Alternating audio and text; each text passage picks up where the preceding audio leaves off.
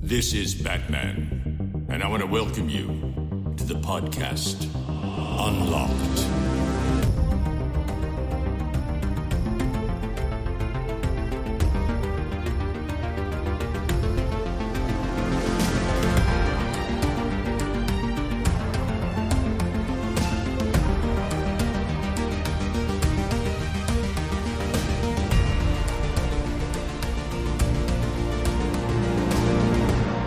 Hallo und herzlich willkommen zu einer neuen Ausgabe Unlocked. Und ich möchte behaupten, heute eine spezial gelagerte Sonderausgabe. Denn aus dem Weiten des Internets, aus den Gefilden der Podcast-Welt, hat sich endlich mal wieder der liebe Dominik Hammes zu uns ins digitale Studio getraut. Hallo Dominik, schön, dass du mal wieder dabei bist.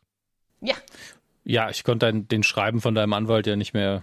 Also, da ja irgendwann Der mal was Berg ist unterschrieben. immer größer geworden. Sie haben sich verpflichtet, denken Sie dran. Ansonsten Aufwandsentschädigung in Höhe von, was ist der Podcast gerade wert? 15 Euro. Das kann ich mir aktuell nicht leisten. Deswegen bin ich heute hier. Schönen guten Tag. Schön, dass du dabei bist. Noch schön, dass Ben wieder da ist. Hallo Ben, du hast ja jetzt Folge auch ausgesetzt, aber bei dir auch viel los war. Ja, einiges. Und ich hoffe, dass meine Audioqualität wieder äh, erfreulich Stimmt, ist. die war die Folge davor auch grottig. Ben Ja, entschuldigt an dieser Stelle nochmal. Entschuldigung. es, es, es tut mir wirklich leid. Ich äh, hatte hier ein kleines Mischpultproblemchen und irgendwie ist mein. Wie, wie, was ist das, was man einstellen muss, dass das Mikrofon denkt, es wäre aus, wenn es eigentlich angehen soll? Ich weiß nicht, auf jeden Fall. Button. Nee, das ist so ein, wenn Das du leise Gate? sprichst, das eigentlich da- dafür da ist, die Mausklicke und so rauszunehmen. Ja, Das ein neues Noise Gate. Noise Gate, das ist es. Und Das das, war falsch eingestellt. Mhm. Und deswegen habe ich mich so angehört, als würde ich einen Meter neben dem Mikrofon setzen. Naja, sieh es mal so, die Überleitung hier, die wird mir jetzt 1 gelingen, denn ich weiß, ich kenne ja jemanden, der hat gar kein neues Gate und entsprechend, hallo liebe Joanna, schön, dass du auch dabei bist. Dafür Wow. bin ich heute dafür zuständig, eventuell schlechten Ton zu haben, denn ich sitze in einem Raum, in dem fast nichts ist und deswegen wird es auf jeden Fall ein bisschen hallig bei mir klingen. An der Stelle auch schon mal präventiv Entschuldigung, bevor mich Jules in der nächsten Folge dazu zwingt. Aber äh, ja, was soll ich sagen? Es ist leider sehr leer. Das äh, konnte ich jetzt auf die Schnelle nicht ändern. Diese Folge wird präsentiert von Isotope und dem D-Reverb, das man da gerne einsetzen Das kann. war auch mein erster Gedanke gerade. Das ist ja das Schöne heutzutage, es gibt einfach allerhand Filter und anderen Kram, den man drüber legt, um äh, Brummen, Hallen oder auch lautes Atmen zu eliminieren. Und ja, ich glaube, da sind wir alle, sind wir alle schon schuldig gewesen. Ich habe gerade die Luft angehalten. Übrigens, ich merke gerade sehr Keine spannend in unserem Skript. Ich weiß nicht, ob ihr es auch seht, es sind gerade fünf Leute, die dieses Skript lesen. Wir sind vier in diesem Oh Gott, digitalen was? Raum, deswegen frage ich gerade, wer. Ich glaube, es könnte sein, dass ich es an zwei Rechnern aufhabe okay, oder so. okay, das ist ja kein Problem. ich hatte das tatsächlich heute. Wir haben auch bei äh, Pete's Meet intern, ähm, da sitze ich gerade am Kart-Event ran, das am 19.11. ist. Da haben wir doch intern diesen Ablaufplan. Und den hatte ich Mhm. eigentlich nur im, im Teamspeak halt äh, geshared. Das ist so unsere Hauptkommunikationsplattform. Und entsprechend müssten mit mir sechs Leute drin sein. Auf einmal waren irgendwie 20 Leute da am Start, weswegen ich das dann erstmal kurz wieder dicht gemacht habe und einen neuen Link äh, kreiert habe, wo ich mich auch gefragt habe, wie konnte das jetzt so kurz und so auf Schnelle passieren und wer hatte alles Zugriff drauf? Ähm, auf der anderen Seite, ich merke gerade, ich weiß gar nicht, welche Sicherheitsvorkehrungen Teamspeak hat, ob man das super easy von außen einlesen kann oder so. Ist aber Glück nie was Interessantes gewesen. Ich stelle mir gerade vor, wie Olaf Scholz mit seiner Regierung irgendwo rumsitzt, was planen. Also wir haben hier noch ein internes Dokument wegen dem Pete's Meet Card Event. Da kann man vielleicht auch den Ablauf mal als Vorbild nehmen für die Energiewende. Ja, wir können da auch gerne mal hinschreiben. Vielleicht wollen sie ja mit dabei sein. Also so das, äh, Mhm. das Scholz-Card, das können wir uns sehr gut vorstellen. Das Scholz-Card. Es bewegt sich nicht, aber keiner weiß warum. es ist dann einfach auf der Strecke drauf und immerhin präsent. Das ist ja das Wichtige. Ja, aber ich weiß gar nicht, wo ich anfangen soll. Ich bin ja fast versucht, Dominik einmal mal zu fragen, wie es ihm so geht und was er so in letzter Zeit gemacht hat. Ach, äh, ich weiß es ehrlich gesagt auch nicht. Bereit gerade ähm, aktiv von der Arbeit her äh, den Goldfische-Podcast vor, wo es ja nur um Ted Lasso Mhm. geht. Immer in der Angst, dass Apple mir zuvorkommt und die dritte Staffel direkt einfach schon rausschießt. Ähm, und ich hoffe, dass wir da jetzt bald mal in die Gänge kommen. Aber ich gebe mir, geben uns mittlerweile auch zu viel Mühe damit. Also so, ja, machen, machen wir einfach schöne Grafiken. Ich sag, ah, früher ging das einfach mit dem Mikro aus der Dose, da hat man das einfach aufgezeichnet und online ge- geschissen und jetzt, ich bin ja selber schuldig. Nein, tatsächlich nicht. Ähm, Ich glaube, du sprichst ja nur für dich selbst. Okay. Ja, ähm, aber mittlerweile hat man ja selber auch so ein bisschen Anspruch, ah, das soll schon schön aussehen, wenn die Leute das, ihrem, das auf ihrem 4K-Tablet gucken. Da muss man, jeder Pixel muss sitzen. Es ist ein Podcast, aber gut, ja, stimmt schon. Gibt es denn schon, schon Infos schön zur dritten Staffel Ted Lasso? Weil bisher habe ich da nichts zu gefunden, leider.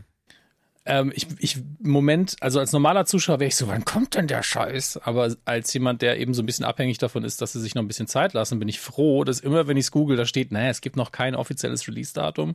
Und dann findest du auch immer wieder irgendwelche Sachen, wie, ja, hier wird noch mal was gedreht und da wird noch mal was gedreht. Ich mir so, solange die drehen, kommt da gar nichts, denke ich mir dann immer nur. Ähm, und bin dann sehr beruhigt. Aber dadurch, dass ich es jetzt so stark thematisiere, fürchte ich, dass es meine Prophezeiung, dass es im Dezember irgendwann kommt, dass die sich einstellen wird. Das wäre super schön. Ich bin auch tatsächlich gespannt drauf, allen voran, weil Jason Sudeikis ja jetzt bei den letzten, was war das, wo sie wieder ganz viele Preise abgeräumt haben, waren das die Emmys? Alles. Da- die gewinnen ja, Ja, gut. ständig Ja, überall. da waren die Emmys, dann äh, die Bundesjugendspiele, also jedes Mal, wo Ted Lasso dabei Nee, ist. die, es gibt ja noch diese kleinen Preise, sowas wie die Gilde der Sounddesigner und der Comedy-Darsteller mit Bart und sowas. Also wirklich Dinge, die man selber nicht auf dem Schirm hat. Ja. Und da gewinnen die auch ständig. Comedy-Schauspieler mit Bart. Auf jeden Fall hat auf einem dieser Veranstaltungen Jason Sudeikis nochmal bestätigt, dass ja, dritte Staffel ist so konzipiert, dass sie ein richtiges Finale hat. Bin ich sehr gespannt und finde ich tatsächlich sehr mutig und spannend in der heutigen Zeit zu sagen, jo, damit ist auch dann wieder Deckel drauf. Ja, gleichzeitig haben sie dann auch immer gesagt, ja, wir haben uns ein bisschen am britischen Fernsehen orientiert, wo man ja drei Staffeln und dann ein Special macht. Oh, das wäre wunderschön. Hier Community zum Beispiel. Ich merke, das ist eigentlich so ein Anytime-Thema. Deswegen ich mache Ja, ich, eigentlich- ich mache ich jetzt hab- direkt ich hab wieder übernommen. zu. Ich eine direkt wieder Anytime. zu. Aber ganz kurz hier zum Beispiel Community. Der Film kommt ja jetzt auch. Da bin ich sehr, sehr Ja. happy drüber. Und zumindest Zach Braff hat in, der, in einer der letzten Folgen, ich höre sehr gerne den ähm, Fake Doctors Real Friends Podcast, auch gesagt, dass er, Bill Lawrence und Donald Faison sich jetzt schon mehrfach zusammengesetzt haben für einen etwaigen Scrubs-Film. Und ähm, all das wäre richtig, richtig schön, bin ich ehrlich. Und bin ich bei allem auch dabei. Also da bin ich richtig, richtig für zu haben. In, den ersten fünf Minuten wird die gesamte Besetzung vom Reboot einfach durch einen tragischen Unfall sterben. Fände ich, fänd ich sehr funny. Aber ja, sonst würde ich sagen, ist da nie, oder sonst frage ich, ist bei dir nicht viel passiert, Dominik? Nee, nichts, worüber man jetzt hier groß und breit reden ach, wird. Ist doch easy peasy. Ben, wie sieht's denn bei dir aus? Hallöchen. Hallöchen, du bist jetzt auch wieder da. Du hast ja jetzt ausgesetzt. Hast du irgendwas Spannendes erlebt, das du erzählen kannst, darfst, willst, möchtest?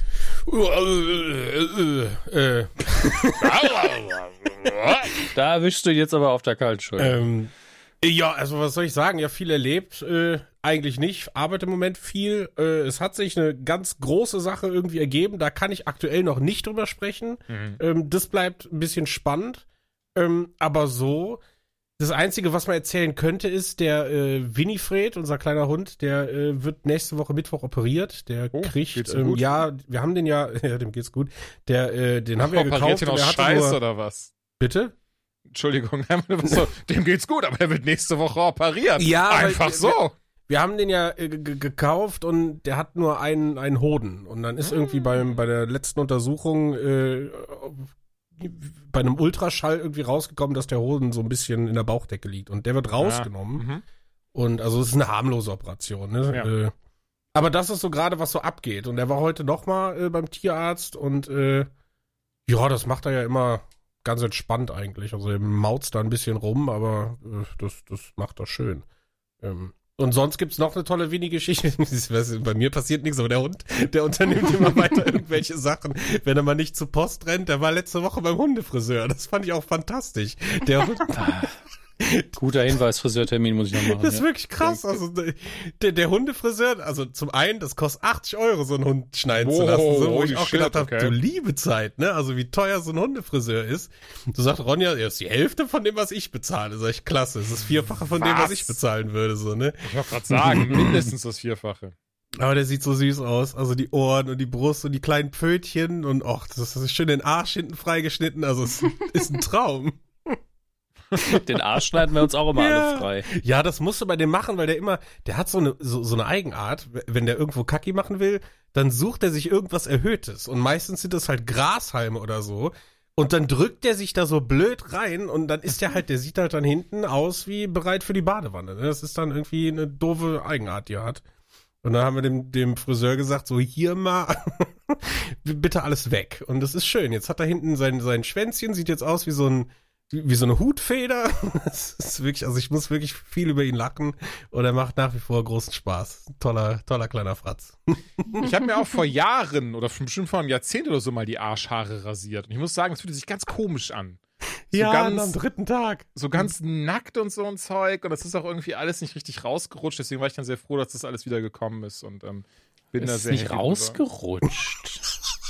Ja, es Ich fühlte verstehe. sich also ich weiß auch gar anders nicht, an. Ja, Also mhm. quasi, Ich weiß man auch kann sich bestimmt wie eine Rutsche vorstellen. Ich, also ich weiß, das grundsätzliche Gefühl, dass der Popo auf einmal so ein bisschen luftig ist, das kann ich Ja, nachvollziehen. genau. Aber ähm, was ist nicht rausgerutscht? Nein, im Sinne von, dass, also ich finde, mit Haaren fühlt sich an wie so eine Rutsche, die man so ein bisschen so eingebuttert hat. Und, Ja, ja, und dafür sind sie ohne, da. und ohne dann eher, als hätte man da so, so Trockensalbe drauf geschmiert oder so. Vielleicht ist deine Haut zu trocken, Julia. Ja, das kann sein, das ist doch zehn Jahre her. Also beim, die Dermatologin hat noch nie was gesagt. Ich gehe da einmal mehr hin für Muttermal und muss noch einmal immer so schön ne, alles spreizen und aufmachen, damit die halt nachschauen kann. und bisher hat die nie gesagt, oh, aber ihre, ihre Arschfalten, die sind sehr trocken. Also das ist noch nie gefallen, der Satz. Von daher, ich mache mir da jetzt erstmal keine Sorgen, bin ich ehrlich. Willkommen bei Unlocked, dem Gaming-Podcast. Ja, Unlock. Ja, aber ist doch schön. Das ist, äh, meinen Hunden geht's auch gut. Die wiederum sind super komische Exemplare, was Tierarzt angeht. Die freuen sich immer dahin zu gehen, weil die wissen, da gibt's halt, nachdem man eine Spritze in den Arsch bekommen hat, ein Leckerchen. Und das ist so alles, worauf die sich konzentrieren. Wofür ich auch sehr dankbar bin, ehrlicherweise, weil damals mein, meine Hündin beim Großwerden, die waren absoluter Angsthund, was das anging. Aber die beiden, wenn die wissen, es geht zum Tierarzt, die gehen freiwillig ins Auto, die steigen da aus, die freuen sich ganz doll, die holen sich ihre Leckerchen ab und, und murren und zurren nicht. Das Einzige, was Freya nicht mag, ein Thermometer an den Arsch zu bekommen. Und ich glaube, das teilen wir uns aber irgendwie alle. Das kann man sehr gut nachvollziehen. Das ist Mhm. irgendwie, äh. Aber, ja, davon ab, Joanna, was, was geht bei dir im Leben? Wie weit hast du letztes Kommen wir vom Thermometer aus dem Arsch zu Joanna. du hast jetzt noch von deinem Umzug erzählt, bist du da ein bisschen weitergekommen oder stapeln sich die Kisten immer noch? Nee, ich habe letzte Woche, genau, ich habe es angerissen, weil ich meinte, ich äh, warte, bis es vorbei ist und dann äh, äh, quatsch ich drüber. Nee, genau, der Umzug, äh, da durfte der liebe äh, Jules ja dabei sein, zumindest am Umzugstag. Durfte Yes. vor allem. Nicht musste, wurde Nein, gezwungen. ich habe ich hab gefragt, ich habe gebettelt. Ich wollte diese fünf Etagen rauf und runter laufen, um Kisten zu tragen. Äh, nee, das Ding bei uns ist, ähm, der Umzug war leichter geplant, als er letztendlich wurde. Also jeder Umzug ist scheiße, ich glaube, da sind wir uns alle einig. Umzüge machen nie Spaß, aber ich hatte das Gefühl, unserer war noch so ein bisschen mehr ähm, heimgesucht. Also Wir zumindest haben- als schön als Außenstehender, ganz kurz, finde ich tatsächlich nicht. Also ich habe jetzt da keinen, also es war halt ein Umzug. Ich meine, ich meine alles auch, was davor war. Mhm. Das gehört für mich zum Mhm, Umzug mhm. dazu. So, also Okay, okay, äh, okay. wir hatten unsere Schlüsselübergabe fünf Tage bevor wir einziehen wollten. Und ähm, dann hat sich herausgestellt, wir sind bei einer Genossenschaft. Ähm, das wusstet ihr vorher nicht. dass wir bei der Genossenschaft sind, doch. Aber es hat sich herausgestellt, dass äh, wir in eine kernsanierte Wohnung gezogen sind. Das wussten wir. Was wir nicht wussten, ist, dass kernsanierte Wohnungen hier dann unterpeziert übergeben werden. Das haben wir erst rausgefunden bei der Schlüsselübergabe, als wir in eine Wohnung kamen und da waren keine Tapeten an den Wänden. Und ähm, Auch keine Farbe, kein Verputz, kein gar, gar nichts. nichts. Nur Beton. Also da waren Platten an doch, Steine. verputzt waren, ist das doch. Äh, zum Teil Sonst war hättest du es ja nicht tapezieren können, oder? Nee, zum Teil war es Oh, krass, verputzt. okay. Ich dachte, das, okay. Hm. Mhm, zum Teil an manchen, äh, also das war ganz wild. In einem Raum war mal die Decke gestrichen, im anderen Raum war es verputzt, im nächsten Raum waren wirklich die blanken ähm, Vertäfelungen, ich weiß nicht, wie man es nennt, aber du hast halt noch Farbe gesehen. Das war dunkelblau, das andere war türkis, also ähm, diese, diese Wandpaneele noch dran. Also Mhm. du konntest halt, du ha- hattest nichts, woran du dich langhangeln konntest. Naja, und dann standen wir da vor diesem, vor diesem Haufen und waren so, cool. Und in fünf Tagen wollen wir hier alles einziehen. Und jetzt? Naja, und dann haben wir aber Gott sei Dank ähm, Hilfe bekommen von äh, den Eltern meines Partners, äh, dessen Stiefpapa kennt eine, eine Person, Helmut heißt der Liebe. Ähm, und äh, der hat das quasi dann für uns gemacht. Helmut und Horst äh, war ein super Duo. und die sind dann fast jeden Tag hier aufgeschlagen tatsächlich. Morgens um acht äh, geklingelt und haben uns dann bis abends um acht die Bude tapeziert. Äh, da sind wir sehr dankbar. Deswegen hat das auch alles noch fast gepasst. Und äh, das Dumme war nur, wir waren richtig froh. Wir haben gesagt, komm, ihr tapeziert, wir streichen. Und dann haben wir den ersten Raum gestrichen und waren richtig happy, dass er fertig war. Sind dann nach Hause gefahren und kamen am nächsten Tag wieder. Und dann hieß es, ja, about that. Ähm, die Farbe von der Decke ist runtergerieselt. Eieiei. Weil da nämlich die Handwerker vorher irgendeine, also da war irgendeine Schicht drüber, die keine normale Farbe angenommen hat. Und deswegen mussten wir Latexfarbe benutzen, die wir natürlich nicht hatten, weil Latexfarbe nimmst du eigentlich in Räumen wie Badezimmern, wo halt ne, die, die Tapete nicht nass werden soll. Naja, also mussten wir nochmal in den Baumarkt Latextapete, äh, Latexfarbe holen und mussten die gesamte Decke abkratzen. Das hat einen ganzen Tag gedauert Oh. weil die natürlich schon getrocknet war. Das war so eine Arbeit. Und jetzt ist die Decke, ey, du siehst überall so kleine Katscher, wo, wo halt ein bisschen Decke mit runtergekommen ist. Das sieht so scheiße aus, aber irgendwann waren wir so, Arschlecken, ist uns jetzt egal, passt schon. Wer guckt schon an die Decke? Naja. Und dann halt der Umzug. Der Teil des Umzugs war okay. Also ganz ehrlich, das war halt, ja, wie, wie, wie Jules, wie du schon gesagt hast, es ist ein Umzug wie der andere gewesen. Nervt, aber passt schon. Ich bin immerhin aus dem vierten in den ersten gezogen und nicht umgekehrt. Das ist, glaube ich, ganz gut. Oh ja, das war tatsächlich, das war ein kleines Godsend, da bin ich komplett bei dir, ja. Weil äh, der Umzug in die Wohnung im vierten, der war noch beschissener. naja, und dann standen wir halt die letzten anderthalb Wochen einfach vor Räumen mit Kisten. Also es war wirklich so, du warst so scheiße, wo fange ich an, wo höre ich auf, wie kann ich hier irgendwas machen? Aber mittlerweile ähm, ist, ist Grund dran. Es ist bei weitem noch nicht fertig, lange, lange nicht. Und es gibt auch so ein paar Sachen, die in der Wohnung nicht funktionieren. Die Heizungen werden irgendwie nur so halb heiß. Ähm, die eine Heizung hat direkt in der ersten Nacht getropft und deswegen ist da jetzt im Parkett so eine Verfärbung, auch geil. Ähm, und irgendwas haben die beim Anschließen falsch gemacht, aber die, ähm, der, der, der Küchenschalter, also die, das Licht in der Küche steht ständig unter Strom. Du kannst es nicht ausmachen. Oh wow. ja. Da Das, halt das klingt auch so ein bisschen nach, nach äh, Shit that is waiting to happen. Also da würde ich, oder da kommt hoffentlich dann schnell einer. Das, Ja, da ja, muss ja, jetzt zum ja, Glück der das- Vermieter drum kümmern um sowas. Genau, das haben wir alles schon angegeben, also von daher. Aber ja, es wird Anso ansonsten ist die einfachste Lösung eine Smartlampe reintun. Stimmt. Ist gar nicht so dumm, ne? Ja. Naja, aber das ist bei mir passiert. Also ich bin ehrlich, tatsächlich viel mehr in der letzten, in den letzten zwei Wochen leider wirklich nicht. Also dieser Umzug bestimmt mein Leben. ja gut, wie es leider so oft halt. mal ist bei Umzügen, ne? so ist Es es. ist ja gefühlt äh, never ending und dann plötzlich bist du so, oh, wir sind fertig, geil. Wann ist das passiert? Ja, ja. So ist's. Ja, schön, aber trotzdem, ich finde sowas immer sehr, sehr spannend und es ist ja auch immer so ein so etwas, wo man das Gefühl hat, boah, jetzt, jetzt geht's weiter. Ich habe irgendwie etwas in meinem Leben geschafft und ich hab den, bin den nächsten Schritt gegangen. Ich hoffe, das Gefühl stellst bei dir auch noch rein, dass du merkst, so, boah, das ist was richtig Geiles, was da gerade passiert ist. Ach, bestimmt. Mit, oh Gott. ja, ja, bestimmt. Und finde ich auch nicht Ja, schlimm. ja. Das ist jetzt mein Los im Leben. Ich hasse Ich werde hier nie wieder wegkommen. Aber ja, also holy shit, hör mal, trotzdem ähm, behaupte ich jetzt viel los. Also jetzt außer vielleicht bei, bei, bei Dominik, sorry. Ähm, Julian, man redet ja auch nicht über alles, was einem passiert. nein, ich habe ich hab natürlich nur einen blöden Spaß gemacht. Ähm, ja, ich selbst war am Wochenende auf der Polaris. Die Messe war zum allerersten Mal. Da wurde ich lustigerweise wir eine haben nicht gefragt. Woche vorher. Oh, okay. Dann sagt mir Bescheid, wenn ihr fertig seid mit euren Sachen. Okay, dann hänge ich das noch dran, so als, als äh, wie sagt man, Endroll. So, wenn Nee, ihr alle dachte, durch seid, dann so, ja, hoffentlich bleibt ihr auch noch alle hier. Hallo, Jules hier. Ich wollte mal ganz alleine. Ähm, nee, Polaris war auf jeden Fall am Wochenende. Die hat in Hamburg das erste Mal stattgefunden und, boah, was, als wird das bezeichnet? Ich wollte erst sagen Influencer-Messe, aber ich glaube, das wäre komplett daneben und äh, würde dem auch gar nicht gerecht werden. Aha, eine Community-Messe ist das. So, so. Und das hat im Wesentlichen E-Sports, Gaming und Japan verbunden. Das lese ich gerade übrigens auf der Webseite, hört man gar nicht. Ähm, und mit Japan meinen sie wahrscheinlich Anime und Mangas. Da gab es übrigens sehr, sehr viel von. Dazu ein ganz, ich merke gerade jetzt schon mal ein ganz schneller kleiner Einschnitt. Was ich wieder sehr oder was oder, oder da besonders befremdlich fand, ich glaube, Joanna hat sogar eins dieser tollen Bilder, die ich da gemacht habe, dann äh, bekommen.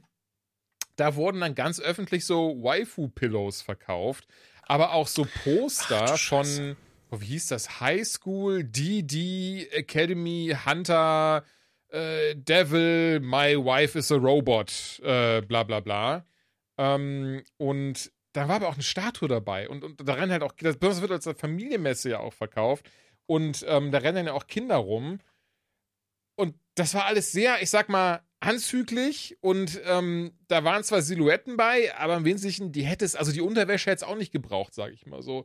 Und aber das ist doch auf der Gamescom und jeder anderen Messe auch so. Du hast doch immer solche Figuren. Ja, aber nicht, nicht diese ganz krass, oder habe ich das wirklich falsch im Kopf? Also ich könnte schon auf der Gamescom, ja, du hast auch diese Waifu-Pillows, aber dann wurden die zum Beispiel abgeklebt. Dann war so ein bisschen auch der Fall, dass sie so die ganz krassen Sachen irgendwo anders ein bisschen hingeräumt hatten und sowas. Und da standen die full on im Display. Und verstehe mich nicht falsch, ich möchte gar nicht prüde sein, im Gegenteil. Ich bin, ich weiß Bubis zu schätzen und sowas, selbst wenn es gezeichnete sind. Aber ich fand es für das, was es war, dann doch befremdlich. Und, again, ich will nicht prüde sein, ich verstehe nicht so ganz, warum das immer so ein, dieses Highschool-Ding sein muss, weil das suggeriert ja so ein bisschen, dass die vielleicht auch minderjährig sind und so ein Zeug. Ähm, ja, keine Ahnung. Das war alles so ein bisschen, wo ich persönlich wirklich sagen würde, ich jetzt ein Kind oder wenn ich zum Beispiel meinem Neffen da, ich fände das nicht so geil, bin ich ehrlich. Mhm. Auch so dieses Bild, das es transportiert. Aber ich merke, ich wollte jetzt gar nicht so direkt mit so einem Downer anfangen und dass ich mehr, und das ist vielleicht dann auch mein einziger Kritikpunkt, aber bei sowas, ey, wie gesagt, kann man gerne machen oder vielleicht ein bisschen anders, dass das Kinder nicht ganz mitbekommen. Ähm, so fand ich das sehr, sehr spannend. Ich mochte das Konzept tatsächlich sehr allen voran zu sagen, hey, da ist E-Sports. Das war zum Beispiel das Schöne, da habe ich dann auch ähm, einen gemeinsamen äh, Freund von Joanna und mir getroffen, der hat dann nämlich selbst gecastet als E-Sportsler, hat als E-Sportsler. Nein, Caster. Als Caster, Caster von E-Sports, genau, genau. Und der übrigens vorher nicht geglaubt hat, dass ich da hinkomme, was ich auch sehr funny fand. Mit dem habe ich ja abends noch Party gemacht und ähm, hab dann noch, oh Leute, ne? Pass auf, folgende Situation trug sie auf dieser Party zu. Wir haben ein bisschen gequatscht, er und ich. Und irgendwann habe ich dann die sehr, sehr liebe Johanna von, von unserer, also von der äh, Pizmeet Agentur gesehen und äh, mit der verstehe ich mich tatsächlich sehr, sehr gut. Und es ist eine super liebe Frau. Und ich habe dann eben zu diesem Kollegen einfach gesagt, so, er kannte sie ja nicht und war so, hör mal, siehst du da die, siehst du da die, äh, die Frau? Die ist aber, die ist aber hübsch, oder? Und, und er war nur so, ja, das stimmt. Boah, oh, hm. Ich sag, soll ich mal da hingehen und mal nach der, äh, nach ihrer Handynummer fragen? Und war so, nein, das ist super unangenehm, das macht man nicht, jada, jada. Und hä, du hast auch eine Partnerin, was ist los bei dir? Und ich war so, ey, ist eine Messe so, das bleibt ja alles unter uns. Oh Mann. du, hast gesehen, so, du hast gesehen, er ist so vor Scham gestorben und konnte, glaube ich, auch gar nicht sich so vorstellen, so, wo, wo er auf einmal herkam. So, bei, so beim Jules, der ansonsten sagt so, nein, ich gehe nicht auf die Party, ich möchte Counter-Strike spielen äh, auf einer LAN. Und gehe dann einfach zu Johanna und bin nur so, hey Johanna, hier ist mein Handy, trag mal einfach irgendeine Nummer ein. Hier, ich will den Kollegen, der hinter mir äh, steht, beeindrucken, weil ich ja so ein richtiger Bad Boy bin. Und, und dann, oh.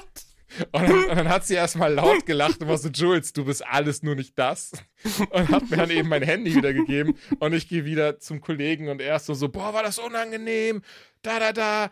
Aber warum stellst du mir die gar nicht vor? Ich bin schließlich Single. und dann war ich so, ey, easy.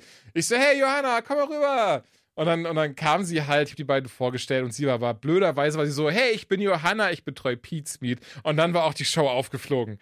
Aber bis dahin würde ich sagen, äh, habe ich, hab ich meine Schauspielkünste zum Besten gegeben, auf jeden Fall. Also, ähm, das, das war ein sehr, sehr schöner Augenblick. Und liebe Grüße an Johanna, die uns niemals hören wird, weil ich auch ziemlich sicher bin, dass sie gar nicht weiß, dass es diesen Podcast gibt. Aber liebe Grüße an dieser Stelle. Punkt um, oh. war es eine sehr schöne Messe und ähm, warum ich überhaupt da war, das hatte mich sehr, sehr gefreut. Ich wurde eine Woche vorher angefragt, weil ich ähm, ja mein, mein, mein neues Buch, da haben wir auch schon im Podcast drüber gesprochen, ganz kurz hätte ich das ja auch schon angekündigt. Da hatte ich dann vor zwei Wochen, müsste das gewesen sein ungefähr, ähm, auf Social Media bekannt gegeben, dass es ihm rauskommt, der Tod des Dämonenkönigs. Habe ja auch schon im Podcast gesagt, dass ich immer wieder mal ein bisschen was zu erzählen werde. Das ist wieder eine dieser Geschichten und dann wurde ich ihm angefragt, ob ich nicht Bock hätte, vorbeizukommen auf der, hm, ich nenne sie jetzt Anime-Bühne, das ist aber das falsche Wort. Und zwar war das die Bühne von Nino Taku TV, den kennen ja bestimmt hier einen oder anderen auch ein relativ bekannter Streamer, YouTuber, der eben allen voran tatsächlich mit Japan-Content bekannt geworden ist und auch schon ähm, sehr, sehr oft in dem Land war und tatsächlich auch in irgendeinem Manga wohl mit, mit dabei war, weil, weil, er, weil er Buddies mit, mit einem ähm, bekannten Manga-Künstler ist und so weiter. Hat auch selbst schon ein Buch geschrieben. Ich glaube, ah, Herz aus Stahl wäre falsch. Herz aus, boah, wie ist es nochmal? Ähm, aus Stern, Herz aus Stern. So ist das. Herz aus Stern von Nino Kerl. Ähm, den habe ich dann da kennengelernt und auf seiner Bühne war das dann eben, das war für eine halbe Stunde angesetzt an dem Samstag. Ähm, tatsächlich haben wir auch gut überzogen, weil es war richtig, richtig schön, Leute. Also da habe ich mich sehr gefreut. Ich muss sagen, das war eines der wenigen Momente, wo ich auch wirklich aufgeregt war im Vorfeld. Also ich stand ja schon mal ein paar Mal auf der Bühne. Dominik kann das bezeugen, er ist gerade hier. Zum, Hallo, zum Beispiel mit der Anytime, ne? Da habe ich dann auch Stand-up gemacht. Also ich, ich glaube, Dominik würde widersprechen, aber ich habe das Stand-up gemacht. Nee, du hast Stand-up gemacht. Dankeschön. Und Wie gut das war, ist eine andere Frage. Und kann ehrlich sagen, Chapeau. ich war da nie so krass nervös vor oder sowas. Hatte nie so diesen Moment von, oh Gott, oh Gott, was ist, wenn das nicht gefällt, sondern wusste immer, ey, das ist halt so ein Ding, so Failing Upwards macht man bei sowas. Jetzt hier aber eigene Geschichte, ganz persönliches Ding und etwas, was ich mir ausgedacht habe, was, was sehr, also ich habe ja fast zwei Jahre dran geschrieben, sehr zeitintensiv war. Und also nicht am Stück, ne, nicht falsch verstehen, sondern immer, wenn ich halt Zeit hatte und wenn, wenn ich mal anders, äh, anders beschäftigt oder nicht anders beschäftigt war. Und da hat mich aber sehr gefreut, weil so war dann wirklich dann relativ viel los da. Wir haben ein bisschen gegenseitig über das Autoren, achso, Mikkel übrigens auch dabei, äh, über das Autorendasein gesprochen, ähm, alle über unsere Bücher, ein bisschen wie wir darauf kamen, was dazugehört. Und das war echt schön. Also wir haben da wirklich am Ende nochmal eine Viertelstunde überzogen, obwohl der nächste Programmpunkt, das war ein Anime-Quiz, schon hätte losgehen sollen. Und ähm, ja, war aber eine total tolle Erfahrung. Ich hatte Postkarten dabei, die ich dann ein bisschen, unter, äh, bisschen dann unterschrieben habe, wo ein paar Leute das wollten, ein bisschen aus dem Nähkästchen erzählt. Und ähm, was ich dann richtig schön fand, war dann dieses QA noch hinterher, dass dann Leute eben ein paar Fragen gestellt haben. Zum Beispiel eine, die ist mir sehr im Kopf geblieben, war dann eben dieses so, ähm, dass, dass sie allen voran dann halt erst Nino gefragt haben, dass wir uns weitergegeben haben, wann findet man denn die Zeit für sowas? Und Nino fing dann an damit, ja, dass es halt im Wesentlichen immer diese Entscheidung ist, so schreibe ich gerade oder mache ich gerade was anderes. Und ähm, Mikkel und ich haben das dann wesentlich ergänzt mit, dass halt wirklich Disziplin ganz, ganz wichtig ist. Also wenn man irgendetwas Bestimmtes erreichen möchte, ne, sei es etwas hobbytechnisch oder irgendwas durchziehen möchte, dann muss man eben leider sagen, nee, da habe ich gerade keine Zeit zu. Ich kümmere mich gerade um was anderes oder nee, da wird gerade dieses Videospiel nicht gespielt oder so ein Zeug, sondern dann wird halt einfach die, die Arbeit gemacht, die man in dem Fall machen möchte, um auf das Ziel, Ziel hinzuarbeiten. Und ähm, ist einfach immer sehr schön, sich dann so mit Gleichgesinnten auszutauschen und dann auch zum Beispiel ne, zu erfahren, dieses so, ey, auch bei ihm war das so, es hat ganz lange gedauert, bis er wusste, wie der Protagonist in seinem Buch hieß. Also das hatte ich genau dieses Problem, dass ich irgendwann war, scheiße, ich, ich kann nicht jetzt die ganze Zeit irgendwie Namen nehmen, die ich schon, die ich schon kenne oder die in meinem Umfeld sind. Nachher denken Leute, die sind das. Beispielsweise, es gibt eine Figur in dem Buch, die heißt Ben. Ben weiß das mittlerweile, wenn man es auch auf Amazon sieht, weil das da direkt ganz dick und fett steht. Aber ehrlicherweise, Ben, ich habe da nie an dich gedacht in dem Moment. Das war nie so dieses so, oh, ich kenne Ben, deswegen Ben, sondern ähm, ne, ich habe im Wesentlichen einfach dann im Internet geschaut, was sind gerade geile Namen und deiner war dabei. Naja. Ist ein bisschen schön und ein bisschen schade, ne? Ich wollte gerade sagen, auch dass Joanna nicht dabei ist, finde ich ehrlich gesagt ein bisschen schade. Hm? Bei schönen Namen. Das Ding ist ja, und ver versteht mich nicht falsch, ich vertraue euch allen, aber ich habe ein bisschen Sorge, dass ich nachher verklagt werde oder so. Dass dann irgendeiner von euch. Man kann doch eigentlich wegen Vornamen. Ich wollte gerade sagen. dass du nicht sagen kannst, ja, Moment, ich heiße so und äh, was soll das heißen? Die ist gerade uh, umgezogen und ähm, äh, spielt gerne Videospiele. Also du musst schon sehr viel machen, dam- damit man darauf kommen kann, jemanden deswegen zu verklagen. Ja. Da gibt's ja auch einzelne Fälle. Und wenn dein Buch diese Dinge so krass beinhaltet, dass du dann nur Angst hast, dass du die Figuren so, auch noch so benennst, erwarte ich, dass wir deine Biografie lesen von all deinen Freunden. Also Der bekannteste Nee. Fall ist doch hier Arthur Spooner gegen Snoopy, oder was?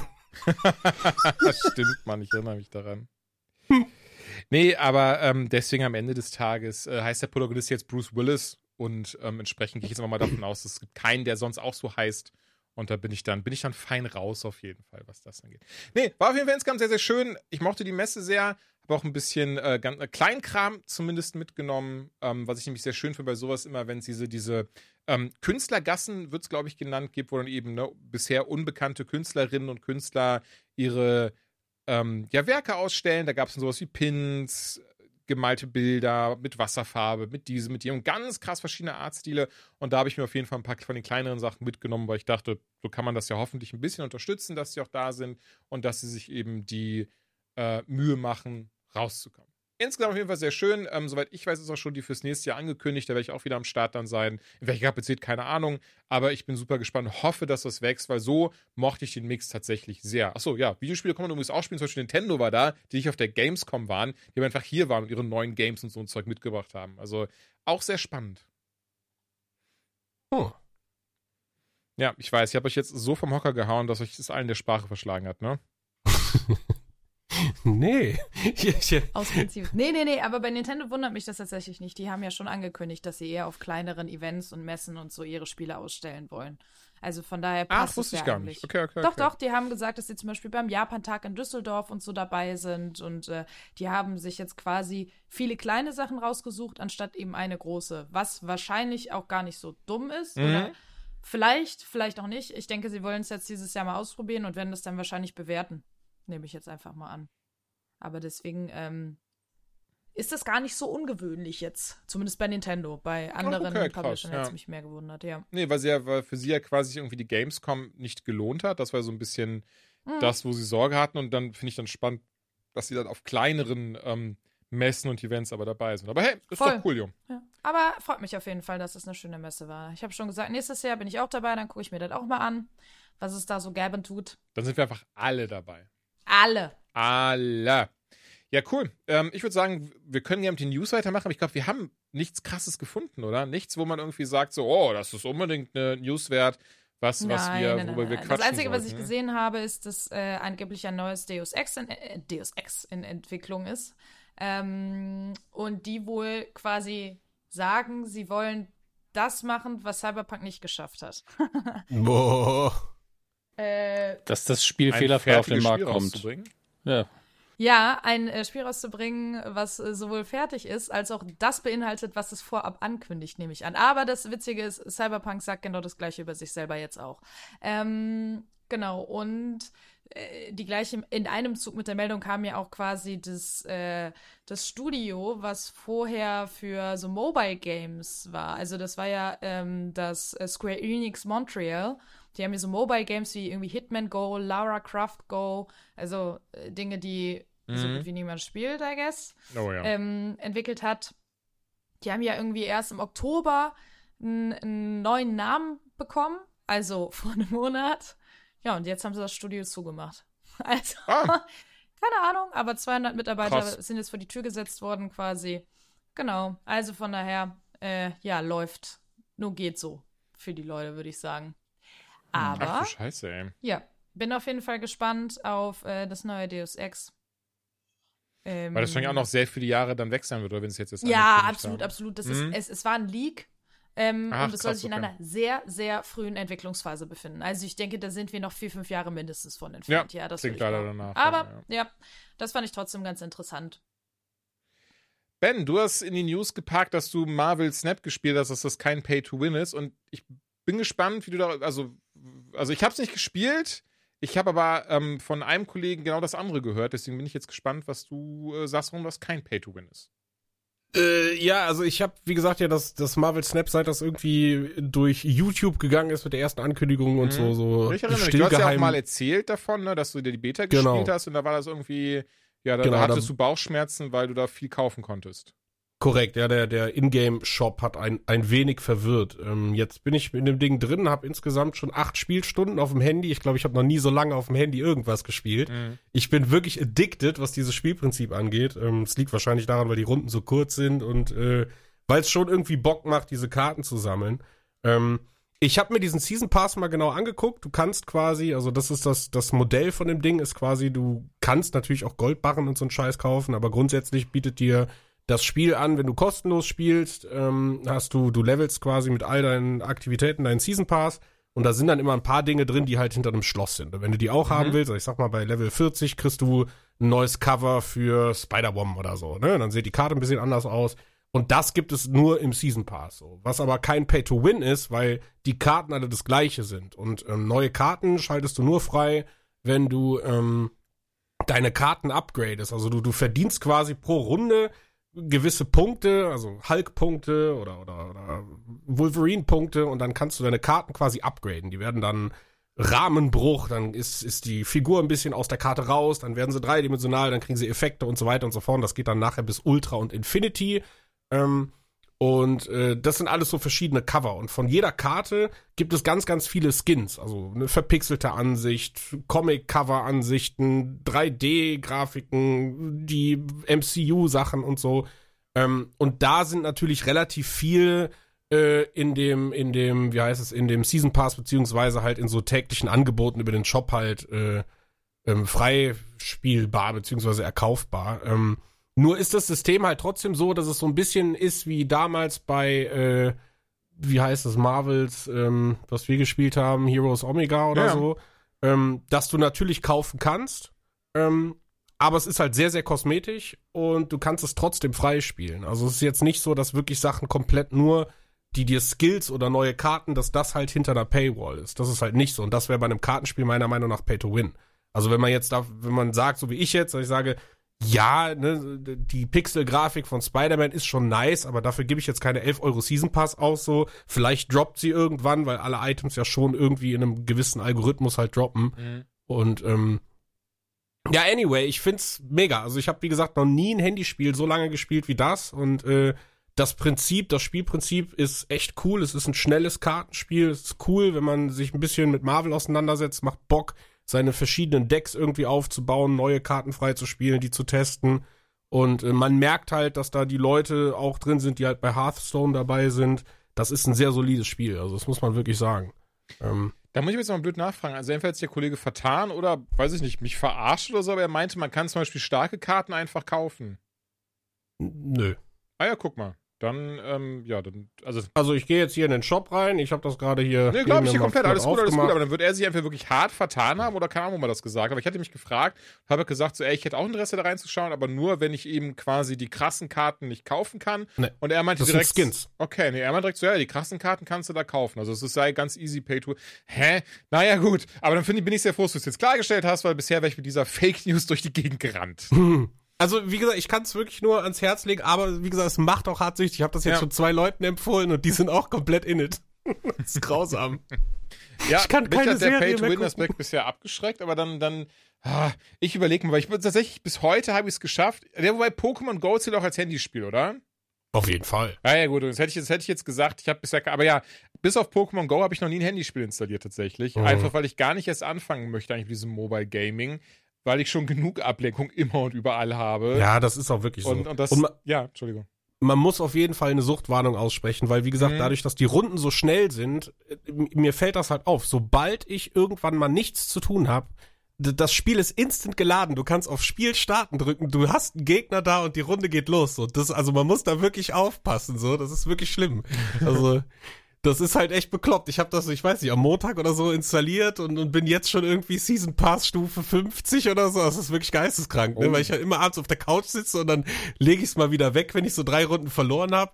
Und was halt total geil ist, du kannst halt so ähnlich wie du Backgammon spielst, du hast quasi oben dein, das ist der Name Snap. Ähm, du hast deinen Würfel, jeder geht mit einem Würfel, den du setzt, quasi äh, ins Game rein und du kannst, wenn du sicher bist, kannst du halt verdoppeln. Also quasi das, was du bei Backgammon eben machst. Ne? Dass du sagst, okay, ich drücke auf die zwei. Und jetzt ist der Gegner, der kann halt überlegen, geht er raus, spielt er mit oder verdoppelt er wieder. Und, und mit diesen Würfeln, die du halt gewinnst, steigst du äh, in, in deinem Level. Also, ne, wenn du alle Runden auf acht spielst und die gewinnst, bist du halt viel schneller im Level. Und durch Level alle fünf schaltest du halt auch wieder irgendwas frei und halt eben auch coole Karten. Und ähm, ja, es ist, es macht sehr abhängig, es ist sehr schlimm, aber es macht auch großen Spaß. Okay. Ähm, ich schau mal. Vielleicht kann ich ihn trotzdem noch widerstehen. Ich bin ja le le es leider gibt's auch großer auf Steam, vielleicht ist das die bessere Variante, Nee, anstatt das auf nee, dem nee, Handy nee, zu haben. nee, nee, nee. Dominik, hast du irgendwas newstechnisch äh, gefunden, gesehen, irgendwas, was, was wert ist, erzählen zu werden? Aber wir hatten nur ganz kurz im Vorgespräch erwähnt, dass Activision mal wieder, naja, nicht so gute Presse auf sich äh, lenkt, indem sie, ich weiß jetzt gerade gar nicht mehr wo, weil ich habe das sogar wieder zugemacht, Ja, easy. weil es einfach nur Also, die, Ac- mhm. dieses üb übliche war, äh, ja, Activision benimmt sich als Firma nicht so gut. Also sie versuchen, glaube ich, die Gründung von einer Gewerkschaft weiterhin zu unterdrücken und äh, ja. Ja, das haben sie ja schon öfters Hab- probiert oder, oder gesagt, dass sie halt, ähm, gen ja, genau das halt verhindern möchten. Kapitalismus, das Wort Ja, Kapitalismus. äh, absolut, likes. äh, absolut verwunderlich, finde ich, bei Activision Blizzard. Also wirklich diese News. Huh. Und dann, dann sehe ich hier tatsächlich nochmal, dass die EU sich den Deal zwischen Microsoft und Activision nochmal angucken will. Ei, ei, ei, Ja, ja, ja, das habe ich auch gesehen. Das äh, werden spannende Zeiten. Es ist wirklich seltsam, dass man mittlerweile darüber nachdenken muss, wie sind eigentlich so die kartellrechtlichen Konsequenzen davon, wenn zwei Spielefirmen oder zwei Computerfirmen so merchen. Und wie, dann muss ich wieder zurückdenken, wie das alles mal angefangen hat und wie lächerlich das im Vergleich klingt. Das ist alles sehr, sehr kritisch. Mm. Vor allen Dingen wird parallel im Hamburger Hafen 16 Tonnen Kokain gefunden. So, das sind halt auch dann so Sachen, wo man sich denkt, vielleicht buddelt man einfach mal an der falschen Stelle.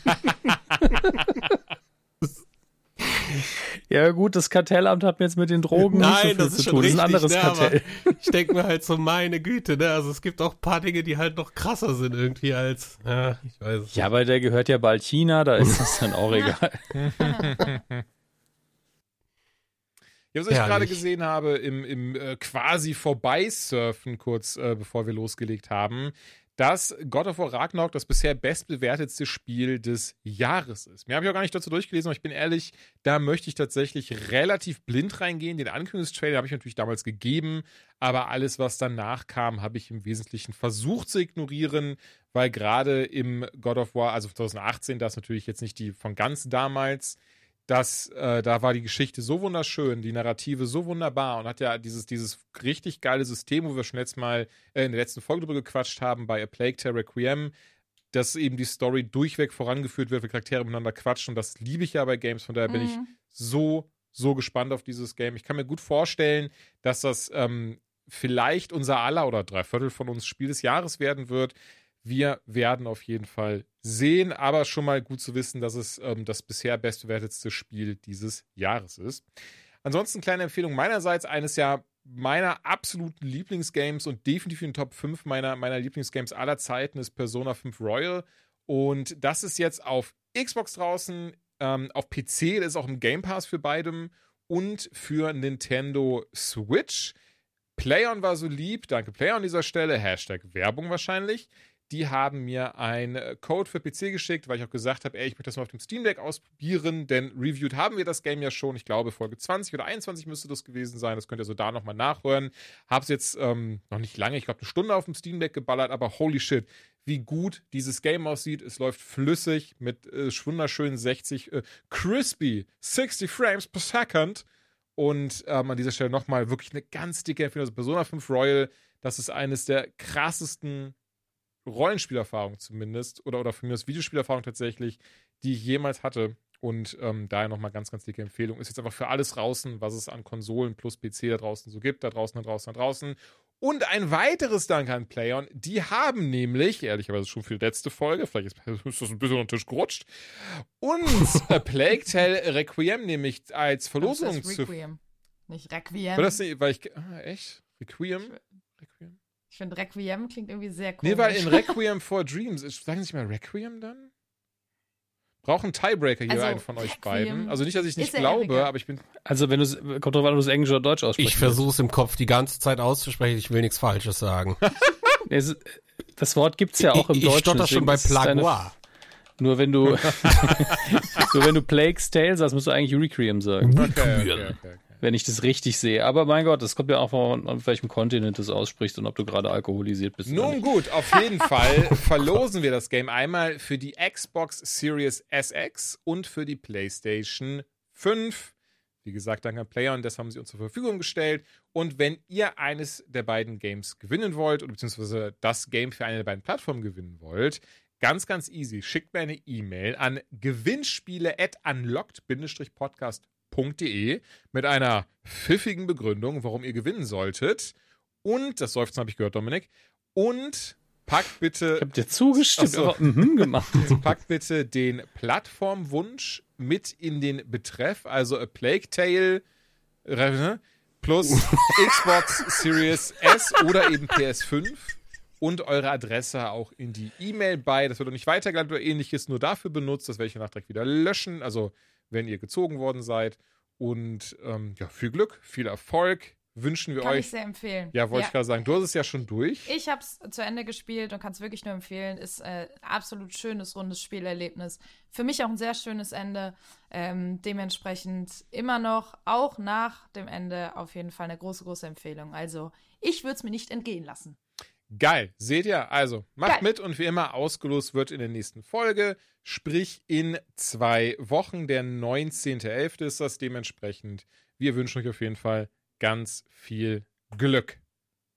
Ja, jetzt gibt's Reviews und ich merke gerade, ich, ich könnte direkt weiter sabbeln. Oder wenn ihr möchtet, äh, können wir auch zum Beispiel so erst sowas wie Call of Duty anfangen oder so. Dann dürft ihr. Ansonsten würde ich jetzt einfach machen. Wir Dann können mit. Call of Duty. Dann, dann gerne Call of Duty, dann kann ich auch kurz mal was, äh, was trinken.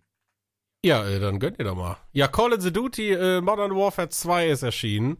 Und das war für mich so seit Modern Warfare 1 äh, das meist erwartetste Call of Duty, weil Modern Warfare 1 war irgendwie wieder so ein richtig geiles Call of Duty. Das hat Es richtig tut Bock mir leid, ich, okay, okay, okay, ich wollte trotzdem ganz blöd fragen, also auch, Ja. weil ich das nicht ganz, direkt nicht ganz verstanden habe, aber du meinst auch das, das neue Modern Warfare, ne? Es geht nicht um das alte. Ja, ja, ja, ja. Also es ist ja ein allgemeiner Trend irgendwie bei Filmen und Spielen, die Ja. Dinge einfach so zu benennen, wie sie schon mal äh, gehießen haben, ohne Kotzt mich an. mag ich auch nicht. Ne? Also wir reden von Call of Duty Modern Warfare 2 in Klammern Release 2022. Klammer zu. Also ist Banane, aber so ist es. Äh, Vor allen Dingen ist es richtig äh, räudig, wenn du auf, auf äh, wie heißt das hier, von Blizzard wieder da, wo du die Spiele startest. Diese, diese Der ganzen Sachen. Battlenet Launcher. Ja, und wenn du da nach Ja. Modern Warfare 2 suchst, da hätte ich nämlich fast auch noch das andere geholt, so. Also, das ist wirklich bekloppt. Es ist wirklich bekloppt, so. Und ich weiß nicht, wieso man das macht. Das, das könnte doch einfach auch 4 sein. Ähm, weil es ist, Ja. es ist noch nicht mal ein Remaster, so, ne? Also, es macht null Sinn, dieses Spiel so zu benennen. Absolut. Aber anyway, ähm, ich habe die Kampagne ein bisschen gespielt. Äh, äh, die, die hat Gutes und Schlechtes, würde ich sagen. Also sie ist jetzt keine Standout-Kampagne, da gab's bessere. Ähm, aber sie hat hier und da ein paar sehr, sehr coole Missionen, punktet meiner Meinung nach aber eher durch Technik und nicht durch kreatives, äh, wie komme ich hier durchs Level oder so. Da gab's bei weitem schon intensivere Momente bei Call of Duty, besonders bei den äh, Modern Warfare-Teilen. Ähm, ich weiß nicht, hat wahrscheinlich jeder schon gesehen, äh, das meistgeguckteste Video ist die Amsterdam-Mission, wo alle sagen, boah, das ist alles fotorealistisch, ist total geil. Ja, da passiert doch nichts. Da läufst du über eine Brücke. Ja. Aber ist es nicht, ist es nicht tatsächlich, habe ich jetzt gelesen, ähm, dass dieses Amsterdam-Hotel äh, die, die Macher verklagt, weil Ja, ich habe keine Activision Ahnung. jetzt zum dritten Mal ähm, äh, echte, echte Plätze, echte Räume, echte eben äh, Locations nimmt, ohne vorher zu fragen, möchtet ihr in einem Shooter zu sehen sein? Mhm. Und zum Beispiel dieses Hotel, was ja wirklich eins zu eins nachgebildet ist, sagt, nein, möchten wir nicht, Dankeschön. Und deswegen werden die jetzt zum dritten Mal in Folge verklagt. Deswegen. Also, das nur nebenbei. Das Vor allen Dingen auch total dumm, weil ich finde, gerade bei sowas, wenn du die Grafik schön machst, und sie ist ja nun mal auch schön, äh, ist es völlig egal, ob das 100% authentisch ist oder was anderes. Also, Nee, das Ding ist, man könnte ja auch sagen, eigentlich ist es doch geile Werbung. Also ja, es ist ein Shooter, aber solange in diesem Hotel, solange das jetzt nicht wieder so eine Szene ist, ey, du musst alle Passanten umbringen oder so, da möchtest du vielleicht nicht mit in Verbindung gebracht werden. Aber wenn die Leute da quasi einfach nur durchhetzen von A nach B, ist es ja eigentlich ganz nice. Aber ich kann schon verstehen, dass man sagt, ja, gefragt werden würde ich schon gern. auf jeden Fall. Und ähm, Hm. wenn denen das schon zweimal vorher passiert ist, frage ich mich, yo, gibt's da denn niemanden, der vielleicht beim dritten Mal sagt, ey Leute, wisst ihr noch? Letztes Mal war nicht so geil. Lass mal dieses Mal die Leute fragen. Mach Naja. mal nicht diesen. Aber war nur ein kleiner Fun-Fact. Ich wollte dich nicht unterbrechen in deinem äh, Review-Fluss. Ich denke, Activision wird auch gesagt haben, ja, ist ja wieder Gratis-Werbung. Super. ja, Wir sind ja die Besten und das will ja jeder. Ne? Ja. Ja, auf, auf jeden Fall, was ich ja sagen wollte, ist halt, dass diese Mission irgendwie aus den falschen Gründen gehypt wird. Und ähm, ich meine, es ist ein Grafikbrett für einen Shooter, das muss man sagen. Das war Call of Duty aber auch schon irgendwie immer. Ähm, das ist jetzt auch nicht verwunderlich oder vor allen Dingen ist es meiner Meinung nach kein Kaufgrund. Und ich finde halt äh, so die ersten, ich würde sagen, ich bin mit der Story-Kampagne ungefähr zur Hälfte oder ein bisschen über die Hälfte durch. Die werden ja auch immer kürzer. Ähm, und bin dann in den Multiplayer eingestiegen. Und man muss irgendwie, also ich habe dieses Gefühl, das wird das nicht los. Ich habe jetzt auch schon ein paar Stunden da drin verbracht. Irgendwie fehlt dem Ganzen so ein bisschen die Liebe. Und äh, da- das fängt damit an, das Menü, das, das Design, das ganze UI von diesem Spiel, das ist, das ist, eine Frechheit. Also das, das, Ja. ich weiß nicht, wo Sachen sind. Du, du suchst stundenlang, dann bist du in einer Party, dann willst du Freunde einladen, dann musst du wieder fünfmal zurückklicken, um ein Spiel zu starten. Dann haben sie die ganzen Modi in Filter unterteilt. Das heißt, du musst erst sagen, nee, ich möchte aber ein schnelles Spiel spielen und da drin will ich filtern, dass ich Herrschaft oder suchen und zerstören. Also das ist komplett Banane. Ich frage mich, wer sich sowas ausdenkt. Das ist für mich vielleicht persönlich so, so, so ein so ein Hammer, weil ich halt, ich mache sowas halt beruflich. Jetzt keine Videospiel-Interfaces, aber halt Web-Interfaces oder, oder überleg mir, wie Leute klicken und, und Strategien. Und da frage ich mich, sag mal, wie kann denn sowas passieren? Das ist wirklich chaotisch, ne? Also auch alles mit den Waffen, das haben sie groß in einem Trailer angekündigt, ne? Diese geilen, ja, du kannst jetzt deinen Waffenbaukasten und das ist total geil, da alles zum, ja, das musst du auch erstmal alles finden. So. Und dann Mhm. gehen die halt noch einen Step weiter, dass du sagst, jetzt ist es so, ich meine, das ist ein Feature, wo ich sage, ich steige da noch nicht so ganz hinter. Vielleicht ist das auch der heilige Gral. Ähm, aber aktuell habe ich dieses Gefühl, wie ich möchte die eine Waffe freispielen und normalerweise ist es so bei COD immer gewesen, ja, durch Levelfortschritte oder ne, spielst das erste Sturmgewehr, dann kannst du das zweite und das dritte. Jetzt ist es so, dass du hingehen musst und du musst quasi, du hast ein Bauteil in der M4 und wenn du das austauschst, äh, meinetwegen den mittleren Schaft oder so, dann kannst du ein anderes Sturmgewehr freispielen. Also das ist hochkomplex und ich finde die Idee dahinter total stark, aber die Heranführung dabei, also über das UI, das zu finden und zu raffen, was du zu tun hast, was du austauschen musst, um diese eine Waffe zu kriegen, das ist mir unbegreiflich. Also es ist wirklich, wirklich Banane. Und dann muss man irgendwie sagen, dann verschwenden sie irgendwie Ressourcen, Ladezeiten, dass du, äh, weißt du, früher war es so, du, du hast dich, hast ein Spiel gestartet und warst einfach mit fünf Leuten in der Liste, da hast du deinen Namen gesehen und alles war schnell und super. Jetzt müssen sie ja unbedingt diese ganzen Operator zeigen. Die sind hinten und vorne kaputt animiert. Jeder hat eine andere Waffe in der Hand. Ladezeiten ohne Ende. Jeder einzelne Pop-up, der in dieses Spiel reinkommt, freigeschaltet, freigeschaltet, ruckelt ohne Ende. Also ich frage mich, wie sowas passieren kann in so einem riesigen Spiel. Vor allen Dingen, weil es ja auch auf einem Teil basiert. Es ist ja jetzt nicht Call of Duty äh, Modern War Schwein, was komplett neu ist. Nein, es ist dasselbe, wie es vorher war, mit ein paar neuen Shadern und ein bisschen neuen äh, physikalischen Tweaks drin.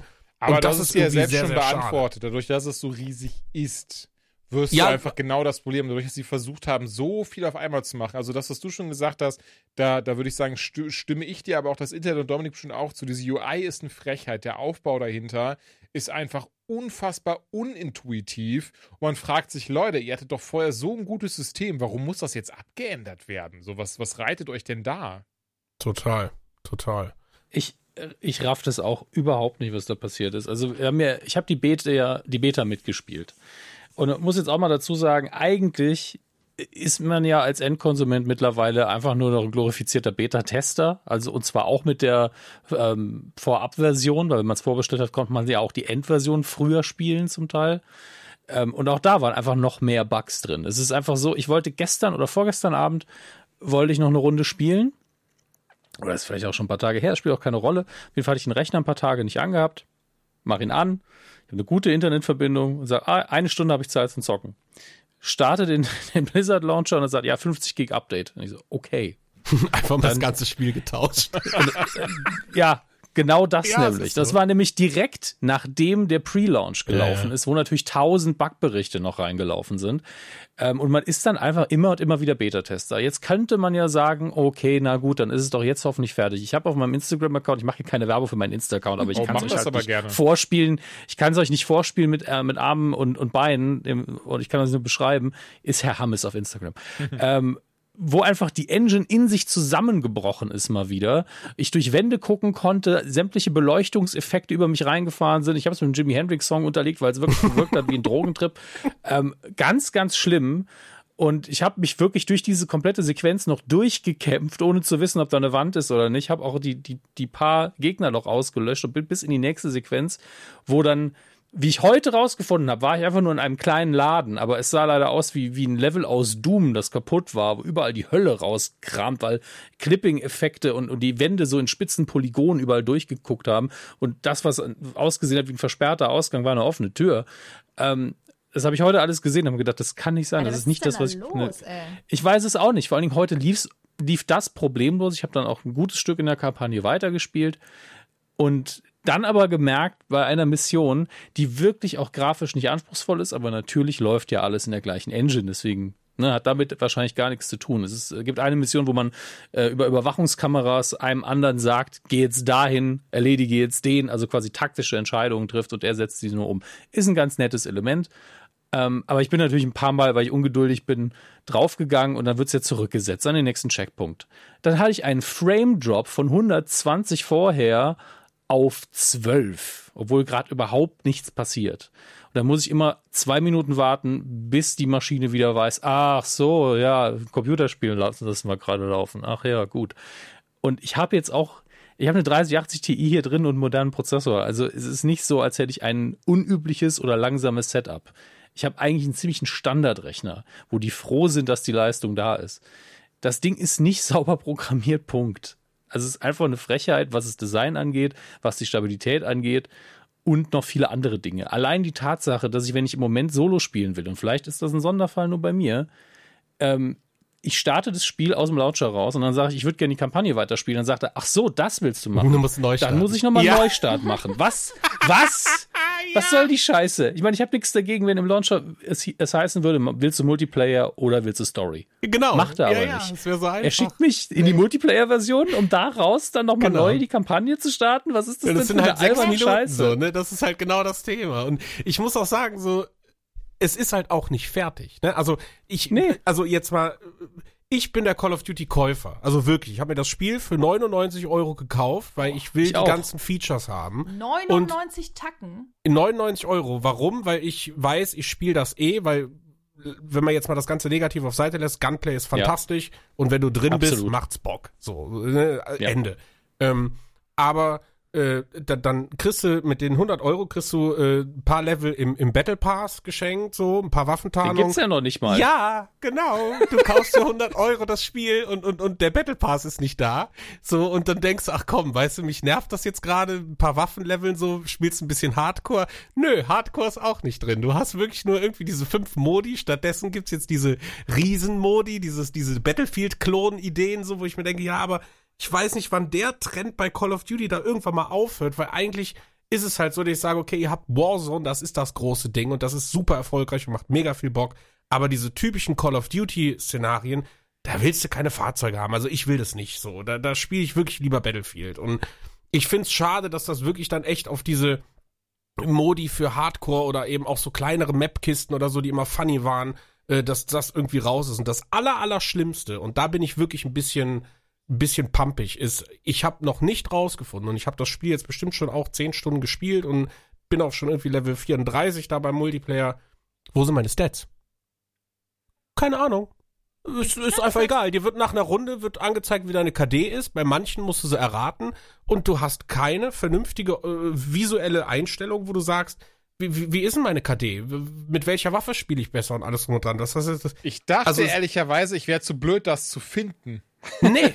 es ist, also ich, ich habe mir gedacht, haben die das rausgenommen? Wollen die jetzt, will Call of Duty jetzt so, ich sag mal so in, in Anführungsstrichen, für, für jedermann einfach die fröhliche halbe Stunde am Abend sein? Oder, also es fühlt sich an, als wäre es so krass für Casual gemacht, dass das, also wenn ich mit Controller-Leuten spiele, dass der, der Aim Assist ist übertrieben. Also da hast du als Mausspieler fast gar keine Chance. Da habe ich heute ein Re- Video auf Reddit gesehen, das ist eine Frechheit. Das ist Das absurd. ist eine, also in Apex muss ich sagen, unterscheiden sich so ein bisschen die Geister, weil, weil die Konsolenspieler natürlich sagen, öh, ihr, ihr heult doch nur rum, Maus und Tastatur sind besser. Wenn ich schon bei Apex sehe, dass es reicht, ein bisschen auf den Kopf zu zielen und dann kannst du links und rechts gehen und trotzdem bleibt, bleibt der, das Ding drauf haften, das ist schon krass. Aber bei, bei fucking im Multiplayer von für 2 ist das ein Unding, dass wenn du einen Controller benutzt oder eine Konsole mit Controller spielst, das, zumindest habe ich das heute in dem Reddit-Video gesehen, dass dann wirklich automatisch deine Figur auf diesen Kopf zielt, wenn du nur dran vorbeikommst und da dran haften bleibt, als sei es Sekundenkleber.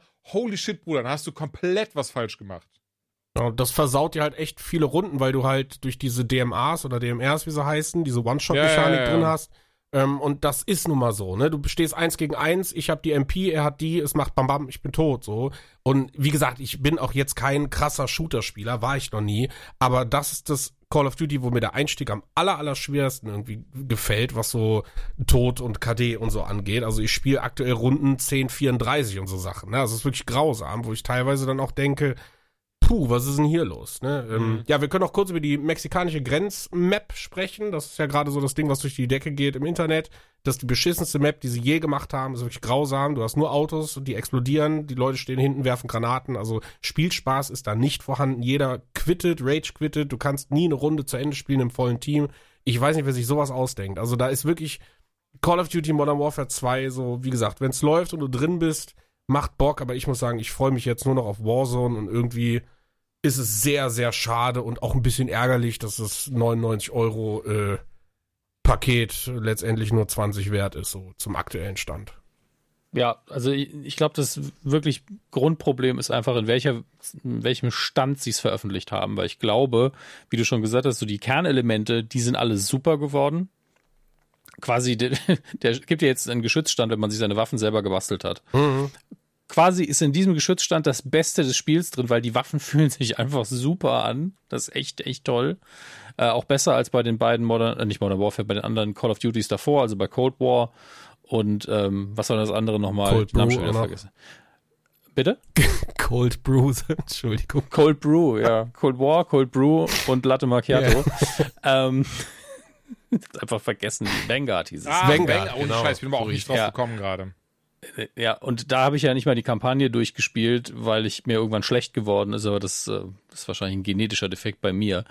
Ähm, muss ich aber auch sagen, was wieder funktioniert, und das klingt so gemein, die Zwischensequenzen haben sie wohl irgendwann geskriptet und dann den Leuten gegeben, die das produzieren und das ist alles einwandfrei, das ist mega, das sieht richtig geil aus, das geht auch wunderbar in die Spielegrafik über, Präsentation 1A. Ähm, dann ist es im Soloplayer einfach nicht fertig genug, also das ist einfach zu viele Bugs. Und im Multiplayer wirkt es wirklich immer noch wie eine Beta. Denn die Beta, die, die ich als erstes gespielt habe, die ist ja alle zwei Minuten abgestürzt.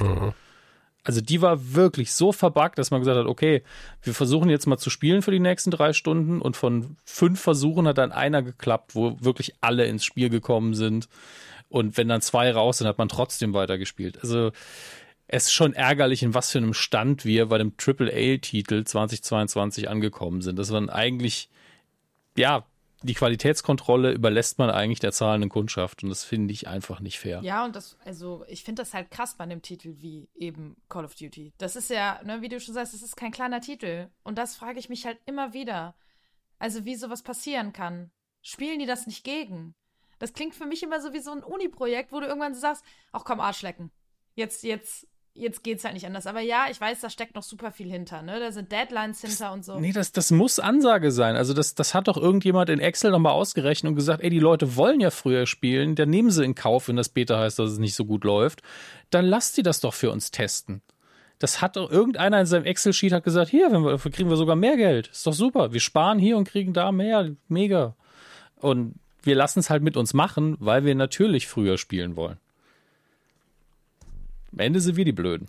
Ja, schon. Ja, ja, ein bisschen. Ja, Ist halt super und ich habe ja trotzdem Bock auf Call of Duty, ne? Das Ja. ist, Es ist ja, das ist ja die ist Sache. Sie doof. haben die Kernelemente richtig gemacht und geben einem genug Hoffnung, dass das jetzt bald irgendwann mal solide wird und natürlich Warzone am Horizont, dass die Leute natürlich nicht abspringen. Und äh, also geht mir ja auch so. Ich bin ja jetzt erst seit dem ersten Modern Warfare, also dem ersten neuen Modern Warfare mit dabei und trotzdem, ich habe jeden Teil danach vorbestellt, einfach weil ich, ja, ich habe mal wieder Bock auf eine Kampagne, will mal ein bisschen spielen, äh, brauche ein bisschen was anderes im Multiplayer zu erleben, weil einfach das Grundgameplay super ist. Und natürlich, du hast halt eine Gruppe von Leuten, mit denen du spielst, das hilft natürlich auch. Und es ist E-Sport-mäßig halt auch eine Riesensache. Da leben Das Leute jetzt auch von der Jahr der. Ranked-Modus. Ne? Der, damit wollen sie richtig krass in E-Sports-Modus, äh, in den E-Sport Genau. einbringen. Ja, ja. Und es gibt ja Leute, die leben nur von der Berichterstattung. Also selbst ich habe hab einen J-God abonniert auf YouTube, einfach nur um zu gucken, was für Waffen gerade gut sind bei Warzone. Also das ist ein riesiger Kosmos und die wissen halt, richtig scheitern tun wir nur, wenn wir im Kern-Gameplay Scheiße bauen. Alles andere, ja gut, lass, das, lass die Excel-Tabelle entscheiden. Und das ist traurig, ähm, aber sie sind in der Position, wo sie es noch machen können. Und äh, so ein Reinfall ist es jetzt nicht, dass sie sich hiermit irgendwie ein, ein Bein abgeschnitten haben oder so. nee, das würde ich auch nicht sagen, aber ich finde es trotzdem, und das, das sage ich, das ist eine Frechheit. Das, Ja. das muss ich einfach sagen. Ja, verstehe ich. Also für 99 Euro fände ich das auch absolut Also Ja. man kriegt es auch günstiger natürlich. Ja, logisch. Aber du kannst Ne? mir doch nicht digitale äh, Nein, Sachen auf verkaufen, die dann einfach ausgegraut sind. So, du, du, du siehst im Menü Battle Pass und du willst so draufklicken und es ist einfach ausgegraut. So, das ist doch. Ja, und das, das ist wirklich lächerlich, weil das ist ja wirklich der, das ist einfach, das kannst du kalkulieren. Wie viel müssen wir dafür leisten, dass, damit er fertig wird? Und das kannst du wirklich vorher ausrechnen. Was brauchen wir? Was für Assets brauchen wir? Bla, bla, bla. Das ist nicht mal was, wo man irgendwas verbacken kann eigentlich. Ich raff's auch nicht. Das ist alles ich denke, komisch. also ich habe dir nichts hinzuzufügen. Ich habe es auch relativ, relativ viel jetzt gespielt. Allen voran ähm, habe ich auch dann tatsächlich mit Pete Beziehungs mal zwei Runden gespielt. Da übrigens lustigerweise genau das passiert, was du berichtet hast, Dominik, dass ich einfach, wenn ich dann eine Runde geladen habe, das Spiel einfach mal dachte, oh nee, tschüss jetzt. Was natürlich richtig geil war, wenn man währenddessen aufnimmt und so ein Zeug. Das Lustige war dann, obwohl wir im Team waren, irgendwann bin ich ja wieder reingeladen und war in meinem Gegnerteam. Was natürlich dann richtig geil war. Dadurch, das habe ich ja noch nie dadurch, dass ich dann im Team mit den Jungs gespielt habe, ähm, hat zumindest für lustigen Content gesorgt, weil, weil dann der eine Kollege sich irgendwann absurd aufgeregt hat, weil ich ja die ganze Zeit gehört habe, was sie machen, weil wir ja auch zusammen in der Gruppe halt waren. Ähm, ja, das, das war ganz, ganz komisch. Aber hier, um zumindest die Frage zu beantworten, warum das so ist, also das hatten sie, oder allgemein ist ja dieses Problem gerade ganz groß, was wir haben, dass die Spiele so immens, so riesig geworden sind. Und selbst bei so einem Call of Duty Modern Warfare 2 Mhm. einfach trotzdem, auch wenn sie ganz viele Assets ja eigentlich schon da haben, haben sie hier bestimmt wieder so viel neu entwickelt und gemerkt, wir schaffen das niemals, dass das Ding in der Form, wie es sein sollte, fertig ist. Und das, was Joanna meinte, hundertprozentig wird das passiert, dass sie gesagt haben, okay, fuck it, das geht jetzt trotzdem raus. Und Ja, logisch, Ja, ja. das ja, geht doch die nicht anders. Entwickelnden sind ja immer am Ende die Genau, Gelackmeier. Und die genau, sind genau. die, auf die wir alle schimpfen und die sind die, auf die am Ende am wenigsten dafür können. Das ist halt immer bei der Spieleentwicklung die große Scheiße. Das muss man halt einfach sagen. Also eigentlich Ja. müssen wir immer auf die Leute in der Teppichetage schimpfen. ja. Ja, ich schimpfe an den Publisher, weil der das Spiel published, veröffentlicht. So. Und der ist schuld daran. Niemand anderes. Auf der anderen Seite, ich glaube, gerade bei Call of Duty haben wir zumindest über diesen Präzedenzfall, dass wäre das jetzt verschoben worden, die ganzen Casual Gamer, die wären ausgerastet. Als hätte man, also es ist ja dasselbe, als würde dann man FIFA plötzlich verschieben oder sowas. Oh ja. mm. Ja, Ich ja. glaube, das, das würden sie auch gar nicht verstehen, weil sie eben nicht so in sind. Es gibt ja wirklich diese, dieses ganz lustige Venn-Diagramm von wegen äh, ne, Leute, die wirklich nur Call of Duty und FIFA jedes Jahr spielen und das war's. Und das sind nicht wenige. Man Nein, im das Gegenteil, immer. das ist richtig krass. Wie es glaube ich in Mobile Gaming, wo irgendwie jede, jede zweite Mutter Candy Crush spielt, ist das hier eben dasselbe. Also tatsächlich kenne ich, habe ich sogar zwei Fälle im Bekanntenkreis und ähm, die wirklich, also mit denen kann ich über Videospiele nicht reden. Die sind immer so, nee, spiele ich nicht, spiele ich nicht. Ich spiele nur FIFA und Call of Duty. Und ich denke, ja, aber das sind ja auch Videospiele, Bruder. Ähm, aber ja, das von daher denke ich genau, das ist da das Problem. Ähm, ich bin da auch bei euch. Ich glaube, im jetzigen Zustand würde ich es auch nicht krass weiterempfehlen. Ähm, ich meine, ganz ehrlich, es ist ein Call of Duty, von daher ist scheißegal, was wir sagen, wenn wir ehrlich sind. Ja, ja. Aber Ja, ja. Ähm, krass weiterempfehlen würde ich es aber auch nicht. Aber die, die Sache ist die, wenn ihr eigentlich Bock drauf habt, aber ihr könnt warten, dann wartet. Das ist vielleicht der beste Rat, den wir geben können. Ja, vielleicht ist Warzone eh wieder umsonst der Einstieg und man muss sich gegebenenfalls nur diesen Battle Pass dann kaufen, dann kann man darauf warten. Was jetzt übrigens am 16. November oder so passieren soll, ne? Ja, 16. November ist das Datum für Warzone und ich hoffe einfach nur auf äh, eine Karte, die okay ist und auf der man Truck fahren kann. Danke. Die Daumen, dass das äh, kommt. Ich hingegen habe aber ein wirklich großartiges Gang gespielt, das kann ich jetzt schon mal vorwegnehmen, und zwar Bayonetta 3. 3, 3, 3, 3.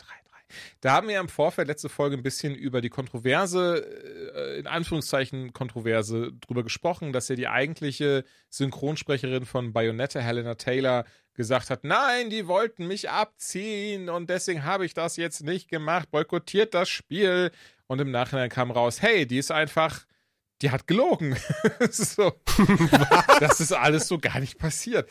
Ähm, das Lustige ist jetzt, dass Jennifer Hale dann eben ähm, Bayonetta spricht dem neuen Teil, zumindest Fam, Fam, zu, Fam, genau, zumindest ne, äh, äh, Shepard aus, aus Mass Effect, die weibliche Variante. Zumindest ähm, ein, äh, äh, eine Bayonetta davon. Ähm, und was ich jetzt schon mal vorweg sagen kann, es ist so, ich glaube, ähm, die gute Frau Taylor hat sich so hart ins eigene Fleisch geschnitten, weil das hatte ich dir, glaube ich, schon geschrieben, Joanna, aber ich habe es auch auf Reddit gelesen, dass wirklich, also anscheinend der Konsens ist, holy shit, wie viel besser Bayonetta auf einmal klingt mit der neuen Stimme.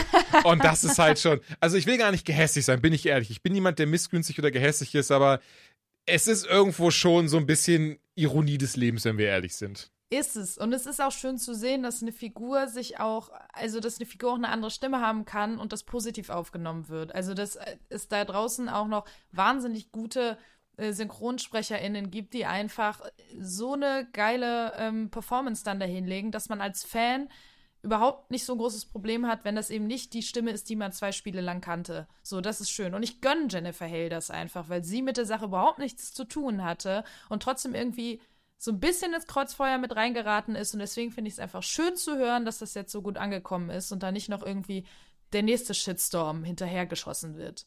Total. Also tatsächlich ist es der, das Gegenteil der Fall. Ähm, es wird alles sehr positiv aufgenommen und, und wird auch gesagt, dass es richtig, richtig gut passt und klingt. Und da bin ich, bin ich komplett dabei. Und es ist, wie gesagt, ein großartiges Game geworden. Ähm, ich habe ja eben schon gesagt, sie, sie äh, synchronisiert eine Bayonetta. Auch das wussten wir schon im Wesentlichen, dass da anscheinend mehrere Bayonettas dabei sind. Das kam ja auch im Zuge. Bayonetten. Bayonetten. das kam ja auch im Zuge der Kontroversen raus, weil ja eben Helena Taylor auch angeboten wurde, eine der anderen Bayonetten zu synchronisieren. Was übrigens super schade ist, finde ich. Weil das wäre ja, also ich, ich, äh, du erzählst ja mit Sicherheit gleich was zum Spielinhalt. Ich habe mich tatsächlich überhaupt nicht damit Ja. auseinandergesetzt. Ähm, aber ob das nicht ein schöner Moment im Spiel gewesen wäre, das einfach selbst zu erleben und selbst rauszufinden und nicht dieses, ja, es wird übrigens noch mehrere Bayonetten geben. Weiß ich nicht, musst du gleich sagen, aber ähm, hätte Ja, mit. Sicherheit. Also es, es nimmt das definitiv vorweg, denn das Spiel eröffnet ähm, sehr düster. Und ähm, das ist sicher die Prämisse des Games, deswegen kann ich ihn mit Sicherheit vorwegnehmen, dass wir dann auch nicht die eigene Bayonetta spielen, denn wir das Spiel direkt mit so, übrigens, es gibt ein Multiversum und die Singularität will das auslöschen und deswegen müssen alle Bayonetten zusammenarbeiten, weswegen man viel eher sogar, und das finde ich tatsächlich ein sehr cooles Feature, verschiedene Bayonetten spielt und darüber auch klärt, welche verschiedene Fähigkeiten sie hat. Also dieses Mal ist es eben nicht der Fall, dass man die immer nach und nach durch Bosse und sowas sammelt, sondern dadurch, dass man andere Bayonetten, Bayonettas, ich wirklich. äh, an, andere. großartig. Okay, andere Bayonetten spielt, dadurch auch dann andere Fähigkeiten hat. Und hier scheinen sie ganz krass gedacht zu haben, ey, wir machen das großer, größer, bunter, schöner. Und das fängt dann eben dabei an, dass man jetzt beispielsweise nicht nur wie in Teil 1 und 2 sich in Panther verwandelt, um schneller zu laufen, sondern man kann sich in Madame Butterfly verwandeln, in eine dicke, fette Spinne und ein, zwei andere Sachen. Ich will auch gar nicht alles vorwegnehmen. Und das hat oder das macht richtig viel Spaß und es sorgt für richtig krass viel Abwechslung, was ja gerade bei so einer Art Game, wie auch in Devil May Cry, manchmal vielleicht schwierig ist, weil im Wesentlichen man rennt von Areal zu Areal und muss ja einfach Monster abschlachten. Ein bisschen wie bei Call of Duty Modern Warfare 2 mit von Areal zu Areal und Moorhuhn Moorhühner abschießen. Und hier wird das dann eben so gehandelt, dass man ne, verschiedene Bayonetten spielt, verschiedene Fähigkeiten hat und die sich auch alle unterschiedlich spielen. Und das ist etwas, was ich, was ich dem Spiel ganz hoch anrechne, weil das Mega. jedes Mal total cool ist, rauszufinden, okay, was kann sie jetzt? Wie kann ich das jetzt machen? Natürlich. Ich finde, das ist auch ein super interessanter Kniff, den ich in der Form, also natürlich äh, ist es wahrscheinlich jetzt nicht äh, das erste Spiel, das diese, diese Form nutzt, aber ähm, ich finde das mega. Ich finde das mega cool, weil es halt einfach, du sagst es schon irgendwie, Varianz reinbringt. Ähm, mit Sicherheit auch noch mal, die werden ja auch ein bisschen anders aussehen, nehme ich an. Das heißt, du hast sogar schon quasi Kostüme mit drin.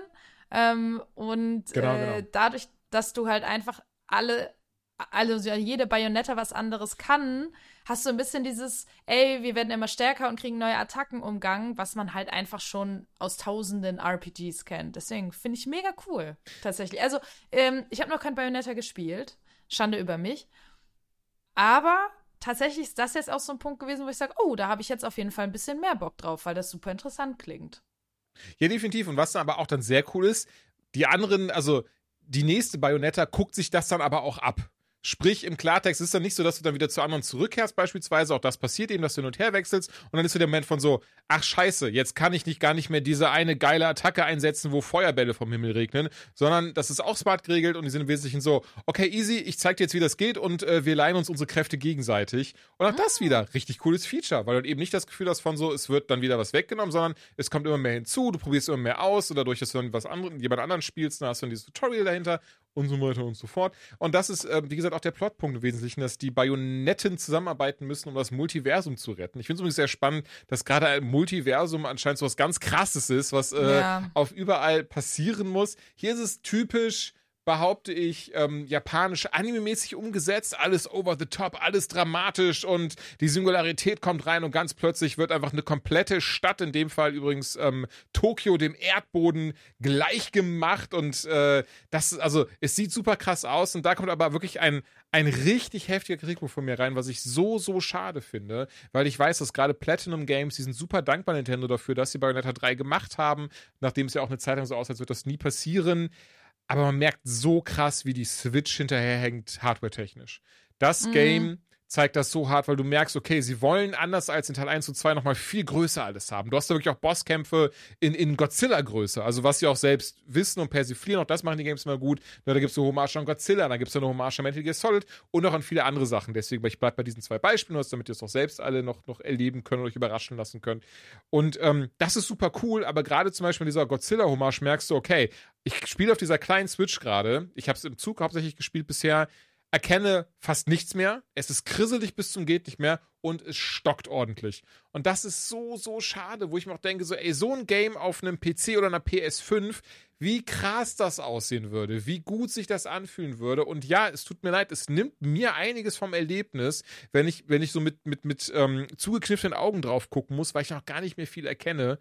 Ähm, und das ist super schade. Und natürlich kann die Switch da nichts für, natürlich kann da der Entwickler nichts für und auch Nintendo nichts für. Ich hoffe aber inständig, dass wenn angeblich ja nächstes Jahr die, die, die Switch 4K rauskommt, dass auch das Game, also dass die Games alle abwärtskompatibel sind und das Game dann entsprechend auch gut aussieht, denn das hätte es sehr verdient. Denn Mhm. so, wie gesagt, ist es sehr, sehr schade. Und ähm, auf dem Fernseher geht das schon ein bisschen besser, aber auch da sieht man dieses sehr altbackende teilweise. Also, dass man wirklich denkt, ist das gerade ein PS3-Spiel? Ja, das habe ich im Trailer gesehen tatsächlich. Das hat Mhm. mich auch, also nicht verwundert, weil es ist ja leider so, dass die Switch eben einfach an ihre Grenzen kommt. Ja. Aber äh, da dachte ich auch schon, oh, also für ein Spiel von 2022, ha, da geht mehr oder müsste mehr gehen. Ja, Das, es wird halt wirklich krass von der. Hardware zurückgehalten. Und ich überlege gerade, ähm, klar, so diese, diese ganz eigenen hauseigenen Titel von Nintendo, die sehen besser aus, aber die kennen sich Mhm. damit auch ja in- und auswendig aus und haben schon mal andere Tools, um darauf zurückzugreifen.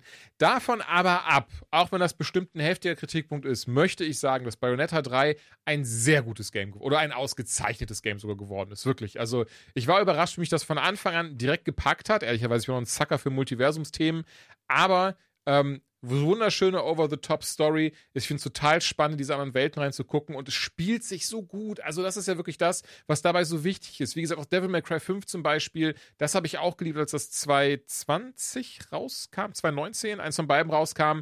Ähm, und wenn dann gerade Kampf ist ja so wichtig da und das geht so flüssig ineinander über. Und das haben sie hier so smart ergänzt, dass jetzt wirklich Bayonetta zu jeder Zeit auf diese riesigen Dämonen, die sie ja sonst immer beschwört, wo sie ja auch dann, ach so, übrigens sehr wichtig, ähm, das Spiel hat einen naiv Angel-Modus, den man einschalten kann, wenn man sie nicht nackt sehen möchte. Also sich ein, Uh. es ist ja dieses Ding so, die wichtigen Teile werden so minimal überdeckt, diese, diese als wäre es so ein skimpy Bikini oder sowas. Also, ne, so, so ein Nippel oder auch äh, Scheide sieht man nicht direkt, aber es ist so dieses so, das wird so, da wird wirklich nur minimal der Fantasie überlassen. Ähm, Finde ich aber, macht das Spiel immer sehr, sehr gut. Also, das, die, das ist ja auch Teil 1 und 2, so viel Zweideutigkeit immer darin und, und so viel aufreizende Momente, sage ich mal. Und ich habe es ja auch im Zug gespielt, neben mir saß eine Oma, die dann irgendwann sehr lieb tatsächlich, aber, aber sorry, ich glaube, Oma sagt man gar nicht, das ist ein bisschen respektlos. Also im Sinne von eine sehr, eine ältere Frau auf jeden Fall, bestimmt über 70 sich rübergebeugt und irgendwann war so, entschuldigen Sie bitte, aber was, was machen Sie denn da? Gucken Sie Ich so, Pornos? oh, ja, ja, also das war, glaube ich, so dieses impliziert. Ich war so, oh, ähm, ich spiele gerade ein Videospiel, das ist Bayonetta 3 und ähm, ja, die, äh, die Frau, die sieht so aus, als wäre sie nackt. Ich so, nee, nee, die ist nicht nackt, die ist nur manchmal sehr knapp bekleidet. Oh, wie süß. Und, und, und sie war so, ach ja, das, das irgendwie, irgendwie, was, irgendwie, das passiert ja heute öfters. Irgendwie sowas. Dann war es auch vorbei so. Danach habe ich sie nie wieder gesehen, nie wieder was gesagt. Sie war auch nicht sauer, sie war auch nicht irgendwie, sie war einfach nur neugierig, weil es wahrscheinlich für sie so aussah, als würde ich eine nackte Frau durch die Gegend schicken auf meinem kleinen Bildschirm. und ähm, ja, aber genau das passiert ja. Und in Teil 1 und 2 war es ja so, dass man immer diese, diese ähm, Torture-Momente, also diese Foltermomente hatte. Dann konnte man seine Dämonen rufen und sie hat dann einen Zauberspruch aufgesagt und äh, ihr Kostüm sind ihre Haare. Hokus Pokus. Und ja, genau das. Sagt dann Hokus Pokus. Flieg los, Kartoffelbrei, Hex, Hex. Und dann ähm, geht ihr Kostüm so komplett weg und die Kamera zoomt so ein bisschen daneben, dass du, wie gesagt, die wichtigen äh, Teile nicht erkennen kannst, die, die, die, ich sag mal, aufregenden äh, Merkmale. Und dann da aus diesen Haaren sich eben so ein Dämon ähm, herausschießt. Das kann man jetzt nicht zu jeder Zeit machen, was ich finde ein unfassbar geile Änderung ist. Natürlich im Sinne von zu jeder Zeit, wenn die Magieleiste voll ist, aber dann kann man zum Beispiel, zum Beispiel, zum Beispiel, zum Beispiel Madame Butterfly rufen und dann kommt dann einfach ein riesiges Monster auf einmal auf das Spiel oder ein riesiger Dämon, der übrigens auch einfach äh, aussieht, als, als sei er aus irgendeinem ähm, äh, Cosplay feuchten Hentai-Traum entstanden. Und, ähm, und dann haust du einfach da auf die kleinen Monster mit der ein und die sind blitzschnell kaputt. Und auch das geht richtig krass in Kombos über. Also du kannst dann draufschießen, zweimal draufhauen, dich dreimal im Kreis drehen, dann macht sie so, so cooles Capoeira, dann kommt der Dämon und haut nochmal voll drauf. Und das ist mega. Und deswegen, also an dieser Stelle mal kurz 10 von 10. Dieses Kampfsystem in Bayonetta 3 ist das bisher mit Abstand beste des Genres. Das, ähm, kann ich ohne, ohne, ohne Zweifel sagen. Zumindest für mich natürlich. Ehrlicherweise, ich muss ganz kurz überlegen, was ist denn dieses Genre? Ist das ein, ein ähm, so ein einfacher Action-Game, Hack and Slay? Ähm, ja, so eine Mischung, Button Masher, ja, ja, irgendwie sowas auf jeden Fall. Und das macht es richtig gut. Ich glaube auch, dass es ein sehr langes Spiel ist. Also ich habe jetzt ungefähr acht Stunden gespielt, kann gar nicht abschätzen, wie weit ich bin, ehrlicherweise. Okay, ehrlicherweise kann es so sein, wenn ich jetzt gleich wieder weiterspiele, dann ist das Ding durch, aber fühlt sich gerade noch nicht danach an und das finde ich tatsächlich auch sehr, sehr toll. Es hält durchweg bei der Stange durch verschiedene Herausforderungen, wie gesagt, dass man andere Welten reingeht, dass man kleine Rätsel hat, die ehrlicherweise super easy sind, zu lösen sind, ähm, aber dieses sehr, sehr gute Kampfsystem und einfach durch und durch ein Spiel, was sehr viel Detailliebe hat. Und deswegen von mir, wenn ihr eine Switch habt, Leute, ähm, dann behaupte ich wirklich inständig, ist Bayonetta 3 ein Pflichttitel. Hm, okay. Dann komme ich jetzt zum Titel, wo ich sage, der ist nicht so Pflichttitel, ehrlicherweise. Ah, spannend. Da war ich sehr gespannt. Ich muss ehrlicherweise sagen, ich habe ähm, den ersten davon nur die erste Episode gespielt, damals, als es vom mhm. Telltale war. Den jetzt noch gar nicht, aber dann hau mal raus. Ja, ich bin auch noch nicht durch, das muss ich sagen. Deswegen ist das immer ein bisschen unter Vorbehalt. Aber es geht um New Tales from the Borderlands. Ist, wie eigentlich der Titel schon sagt, der zweite Teil der äh, Tales from the Borderlands-Reihe. Und ähm, ist wieder eine Art Telltale-Spiel, dieses Mal nicht entwickelt von Telltale selber. Die gibt es ja schließlich nicht mehr, sondern eben hauseigen von Gearbox. Und äh, das merkt man auf jeden Fall. Grafisch würde ich sagen, es sieht auf jeden Fall besser aus als eben äh, die Version von Telltale damals noch. Das schon mal vorab. Ähm, und es ist halt, ja, storymäßig geht's um drei, wie nennt man das? Also ich glaube, sie selber sagen das auch in der äh, Titelbeschreibung immer, es geht um drei Niemande, drei Versager. Und ähm, zwar ist es die Wissenschaftlerin Anu, ihr Bruder Octa äh, Octavio, der äh, reich und berühmt werden will, und ähm, seine Chefin Fran, die so ein Frogurt Laden leitet. Die sitzt im Rollstuhl, glaube ich. Soll das, also so eine Art Rollstuhl, ähm, was ich persönlich direkt sehr positiv finde, weil es ist auf jeden Fall ein sehr diverses Spiel. Also wir haben jemanden eben mit einer körperlichen Einschränkung und äh, Arno und Octavio sind auch People of Color. Das fand ich sehr cool. Ähm, und auch sonst kennt man das ja einfach aus äh, Borderlands-Teilen. Da, da, ist alles mit dabei. Ne? Also ist, äh, immer sehr äh, divers unterwegs. Das ist hier natürlich so. Die Welt ist auch immer noch die gleiche letztendlich. Also wer diesen, diesen abgefahrenen, diese abgefahrenen Drüber-Charaktere mag, der wird die auch hier finden und der wird hier auch glücklich. Storymäßig geht es so ein bisschen, wir begleiten die an einem Tag. Und ähm, der Planet, auf dem alle drei leben, Promethea, wird quasi angegriffen oder übermannt von einem der Waffenhändler. Ich weiß ehrlich gesagt jetzt nicht mehr gerade, welcher das ist. Also es gibt ja diese, diese paar großen Waffenhändler in äh, Borderlands. Einer von denen ist es. Naja, und ja, die drei äh, wollen quasi in Anführungsstrichen mal wieder die Welt retten. Und das Ganze ist halt so ein Telltale-Ding. Ähm, also wir, ja, antworten hauptsächlich, gehen ein bisschen durch die Gegend, gucken uns Sachen an, müssen auf äh, ja, Dialoge schnell reagieren. Also dieses Dialogsystem ist immer noch das gleiche. Du hast äh, vier Antwortmöglichkeiten und das läuft äh, über einen Timer. Das heißt, du kannst jetzt nicht hier sitzen und sagen, boah, pff, dann überlege ich jetzt mal fünf Minuten, was ich hier sage. Das funktioniert nicht. Aber ja, ähm, ich glaube, solche Spiele leben halt hart von der Story und hart vom, was antwortest du, wie entwickelt sich die Geschichte weiter, wie ähm, entwickeln sich die Charaktere untereinander weiter, denn je nachdem, wie du halt spielst, wie du agierst, ist am Ende von so einem Kapitel, siehst du auch immer, okay, wie stehen die zueinander. Das kann halt gut oder schlecht sein, hat dann auch Auswirkungen auf das Spiel später. Das mag ich ja immer sehr gerne. Aber mich hat die Story irgendwie bisher nicht so richtig gepackt. Also und auch die, die Charaktere haben mich nicht so richtig abgeholt bisher. Das ist ein absolut ähm, subjektiver Eindruck. Das auf jeden Fall vorweggeschickt.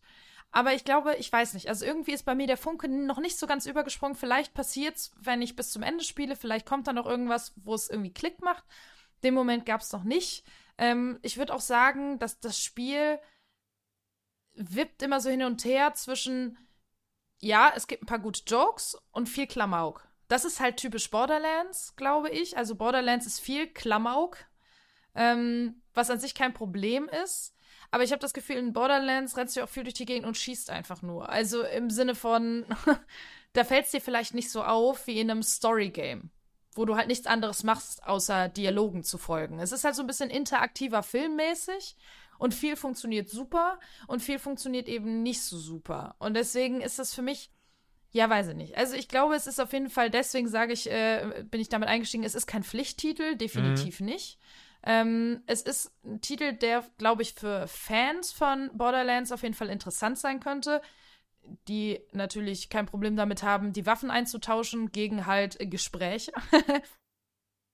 ähm, tja, und für alle anderen, ich würde sagen, wer es auf Telltale-Spiele steht, könnte auch mal theoretisch reingucken.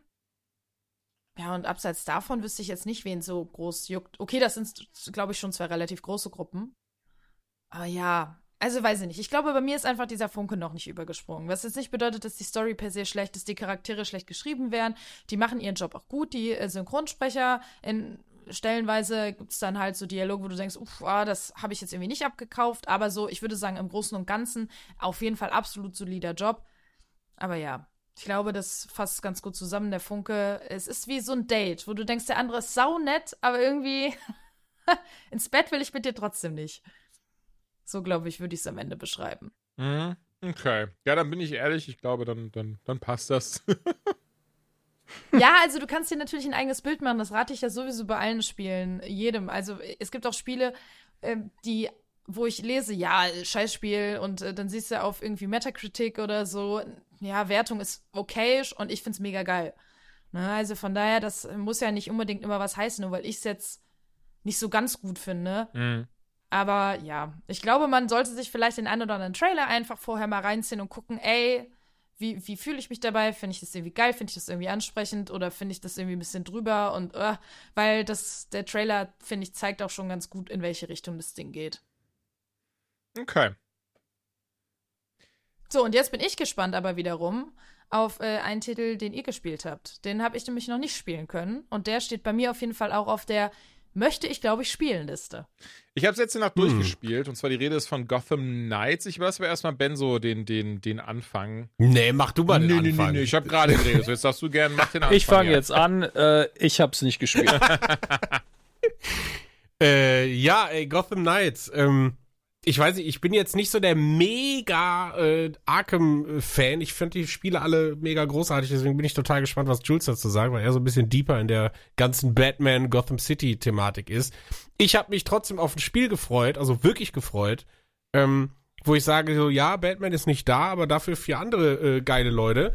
Und ähm, ich habe Bock auf diese ganzen Mechaniken, weil ich mag die Spiele einfach. Und ich habe mir gedacht, ja, äh, ist auch mal was anderes, finde ich ganz cool und habe das Spiel total optimistisch und voller Vorfreude irgendwie angemacht. Und äh, das Intro hat mich auch direkt aus dem Latschen gehauen. Also ich fand das wirklich alles großartig, wie das irgendwie gezeigt äh, wurde, was da auch jetzt äh, mit, mit Batman passiert ist und wie das alles passiert ist und warum jetzt irgendwie die äh, Gotham Knights äh, an der, an der, an der, wie sagt man, jetzt in der Verantwortung stehen, Gotham City äh, zu beschützen. Und dann geht's mehr oder weniger auch direkt schon los und äh, dann bin ich um drei Ecken gegangen, bin auf die ersten zwei Leute getroffen und habe mir gedacht, hm, irgendwas ist anders. Und ich konnte das gar nicht so ausmachen, woran es irgendwie lag. Und dann habe ich halt so gedacht, okay, so, ne, das kennst du und hier auch so, so ein bisschen Spuren lesen und auch Rätsel und so. Und äh, sagst, ja, ne, also grundsätzlich, das hat sich schon alles so ein bisschen angefühlt wie ein Arkham-Spiel.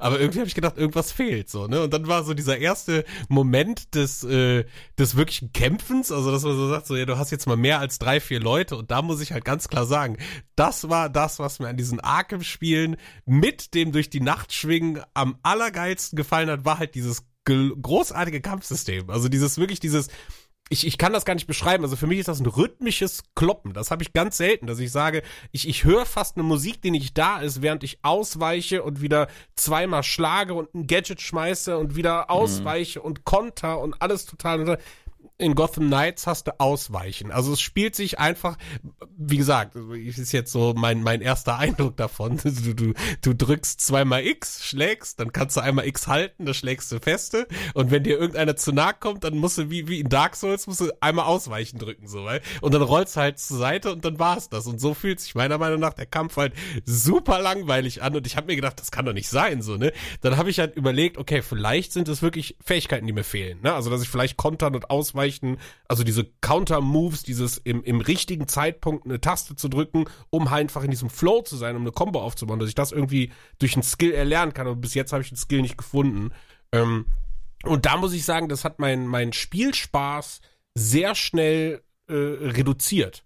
Ähm, und ja, weiß ich, was soll ich sonst noch sagen? Ich will jetzt nicht irgendwie großartig in die Story eingehen. Das finde ich ist schon spannend. Also ich weiß nicht, man kann ja sagen, ich glaube, man weiß, worum es geht, um den, den Rat der Eulen. Das ist eigentlich ganz cool.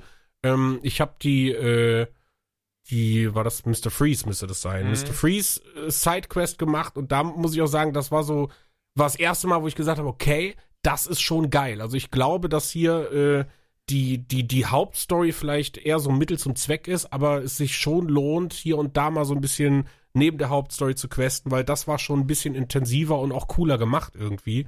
Ähm, was ich dazwischen halt finde, ich weiß, das hatte ich dir ja auch irgendwie geschrieben, äh, ich finde halt, Gotham ist halt auch irgendwie super leer. Also ich habe im Vorfeld, ne, das ist halt wieder so diese Marketingkisten, ne, du siehst ein Video, wie die Game Designer sagen so, boah, wir haben eine Gotham City entwickelt mit richtiger Geschichte. Du hast hier vier verschiedene Stadtviertel, ne, mit den Couple Pots und den Waynes und wie sie auch alle heißen, ne. Jedes Gebäude ist da detailliert und also sage ich, ja, das ist alles total schön. Aber wenn ich auf den Knopf drücke und mein Motorrad kommt aus der Luft einfach auf den Boden geflogen oder teleportiert sich irgendwie dahin, so, dann ist halt für mich dieses Feeling halt sofort weg, so. Und dann fährst du und dann hast du alle drei Minuten überholst du mal ein Auto und, und so ist dann nicht viel los. Also die Stadt ist leider sehr, sehr leer und das hatte ich ein bisschen anders in Erinnerung. Und dann hat der Jules, der hat mir ein Video geschickt.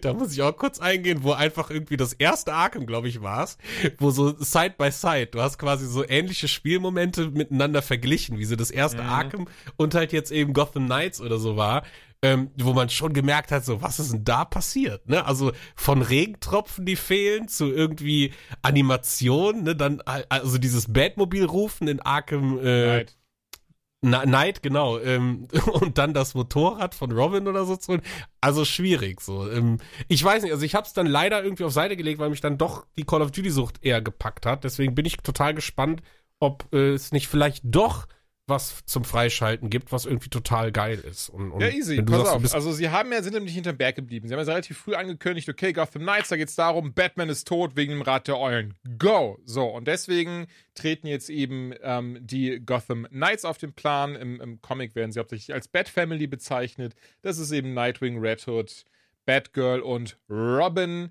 die jeweils aus ihren ähm, eigenen Löchern wieder hervorgekrochen sind und gesagt haben, okay, ähm, ne, Bruce hat uns alle eine, hat uns jedem individuell eine Nachricht zurückgelassen, die kann man sich auch anschauen.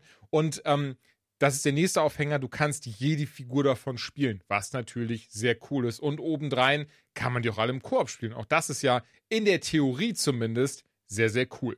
So. Ich ehrlicherweise am Ende des Tages nur noch Nightwing gespielt. Einfach, weil mit ihm relativ, fand ich, easy war zu leveln und auch seine Fähigkeiten und wie er sich gespielt hat, am ehesten eben an die Archetype rangekommen sind.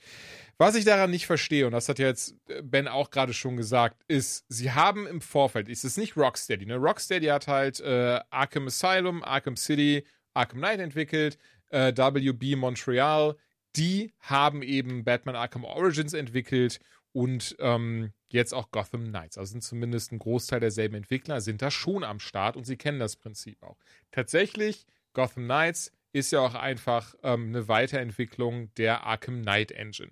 Frage Nummer eins, die sich mir gestellt hat. Warum sieht es schlechter aus als das Spiel, was sieben Jahre alt ist? Warum ist es auf 30 FPS auf einer PS5 gelockt? Und ähm, obendrein, Warum haben sie wirklich diese eine Sache? Und das ist, also, ich will da gar nicht so krass abhaten. Ich werde da gleich ein paar positive Dinge sagen. Aber warum haben sie sich denn gedacht, das, was Arkham mit so richtig geil gemacht hat, das Kampfsystem, da scheißen wir jetzt einfach drauf und packen einfach ein generisches äh, Assassin's Creed, wie auch immer, Kampfsystem rein. Plus Rollenspielelemente. Und hier übrigens ist meine, meine ganz große Theorie, wo ich dann auch schnell gemerkt habe, bin ich bei weitem nicht alleine mit. die haben das, das Kampfsystem und diese RPG-Elemente aus einem einzigen Grund weil sie gesagt haben, haha, das ist ja richtig smart, was Square Enix mit Avengers macht. Die haben Live-Service-Game. Da können wir dann Geld rauspressen und deswegen musst du ganz viele von diesen Materialien sammeln und hey, du hast nicht genug davon, easy, kauf die doch einfach. Haben dann aber im Entwicklungszyklus gemerkt, fuck, alle scheißen auf Avengers und sagen, was das für eine Abzocke ist und wie sehr sie es alle hassen und dass das schlimmer ist als Hitler. Und ähm, entsprechend haben sie es wieder rausgenommen. Das Blöde ist jetzt, wahrscheinlich haben sie gemerkt, fuck, wir haben noch ein Jahr, bis das Game rauskommt. Das heißt, wir können das ganze System gar nicht über Bord werfen, sondern, haha, wir lassen das drin. Aber die Materialien, ey, die findest du jetzt einfach an jeder Ecke. Ich hatte am Ende dieses Spiels, hätte ich, glaube ich, jede Rüstung 30.000 Mal craften können. Weswegen ich mich dann gefragt habe, warum ist dann so ein System drin, wenn die Inflation da so kaputt ist, dass ich quasi alles, also ich könnte mich den ganzen Tag da hinsetzen und das, das kleine tapfere Schneiderlein spielen und alles wirklich 30 Mal jeden Anzug craften. Ähm, auch etwas, was, was ich nicht ganz verstanden habe am Ende des Tages, außer eben mit der Erklärung. Kommunismus! Ja, genau. Außer eben am Ende des Tages, man sagt, ja, das wäre mal ein Live-Service-Game ge geworden und wir konnten das nicht mehr rausnehmen. Okay, das ist Sache 1.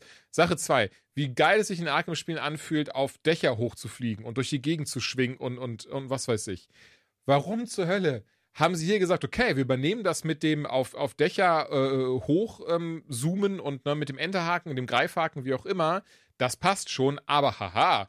Stattdessen bekommt Nightwing jetzt einen Fortnite-Glider in die Hand gedrückt und äh, der überall dann immer hinfliegen kann, weswegen einfach alles daran ab absurdum geführt wird. Weil du bist so, wozu brauche ich Schnellreisesystem oder wozu muss ich irgendwie Parcours machen in diesem Game und coole Moves, wenn ich einfach stinklangweilig mich an so einen Gleiter hängen kann, der mich einfach überall sofort hinfliegt. Ähm, auch ein Ding, was ich nicht gerafft habe. Ich glaube, erklärt wird das mit der Koop-Experience, damit alle immer schön ähm, dabei sind. Ich äh, selbst ich habe es jetzt nicht geschafft, zusammen zu spielen. Ich habe es dann aber einfach mit Leuten aus dem Internet gespielt. Glücklicherweise ohne Voice, deswegen ich konnte niemanden irgendwie hören, dass er irgendwie was beleidigt hat. Aber auch das ehrlicherweise hat nicht gut geklappt. Sprich, ähm, es ist jetzt nicht abgebrochen oder so ein Zeug, aber oftmals die Momente, ich greife einen Gegner an, der andere Spieler, die andere Spielerin greift einen Gegner an und dann kann man sich so ein bisschen in die Quere, weil die Steuerung, auch das ist, ähm, das merkt man dann daran, dass es doch ein Arkham-Spiel ist, weil ich fand die Steuerung vor mit Batman war auch teilweise mal ein bisschen lustig weil er sich dann, es hatte so ein bisschen was von Resident Evil, würde ich behaupten, von älteren Teilen, wie er sich ab und an gesteuert hat, natürlich nicht durchweg. Ähm, ja, aber das passte dann schon. Und ich wollte einfach, weil ich halt großer Batman-Fan bin, wollte ich das trotzdem spielen. Ich wollte das durchspielen.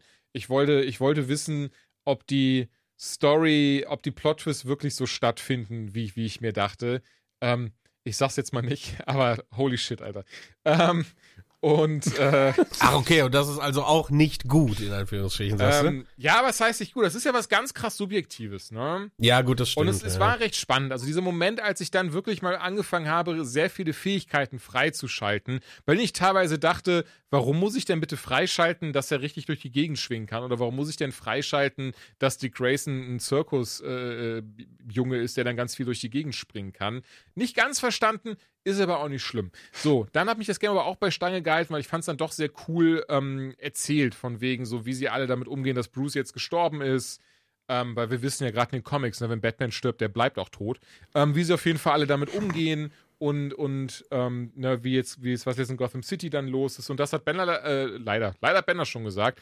Aber auch das ist so dieses Ding so, warum ist das so leer? Warum ist da nichts? Warum ist das so? Warum ist das so? Warum haben sie das irgendwie verdreifacht gegenüber Arkham Knight? Aber es passiert nirgendwo was. Mit auch für mich eines der größten Sachen, was ich in den Arkham-Spielen immer geil fand, auch wenn das sehr cheesy ist. Du konntest in, den, äh, in Gotham City zum Monarch Theater und da dann rechts an der Seite in Crime Alley rein und da das Grab oder beziehungsweise den Ort, an dem Bruce Eltern gestorben sind, halt besuchen. In Arkham City hat er eine Rose dahingelegt und dann ist so diese, diese ganz, äh, äh, wie sagt man, äh, poetische, nee, wie heißt das? Egal, auf jeden Fall diese, diese Geklimpermusik angegangen und auch im Arkham Knight konntest du das eben machen. Das hatte immer so eine starke, starke Bindung. Und hier ist das Ding, hier gehst du halt dann dahin und da ist dann, das dann gar nichts. Du kannst dann nicht interagieren mit irgendwas, du kannst äh, zu Friedhof gehen, am Bruces Grab und da passiert auch einfach nichts. Und das, das ist irgendwie was, was ich nicht verstehe. Bei einem Medium, was auf einem Comic basiert, teilweise auch auf Film, also Filme von gibt, ähm, wo sie doch wissen, dass gerade sowas bei Comic-Fans gut ankommt, dass sie so cheesige Scheiße machen können.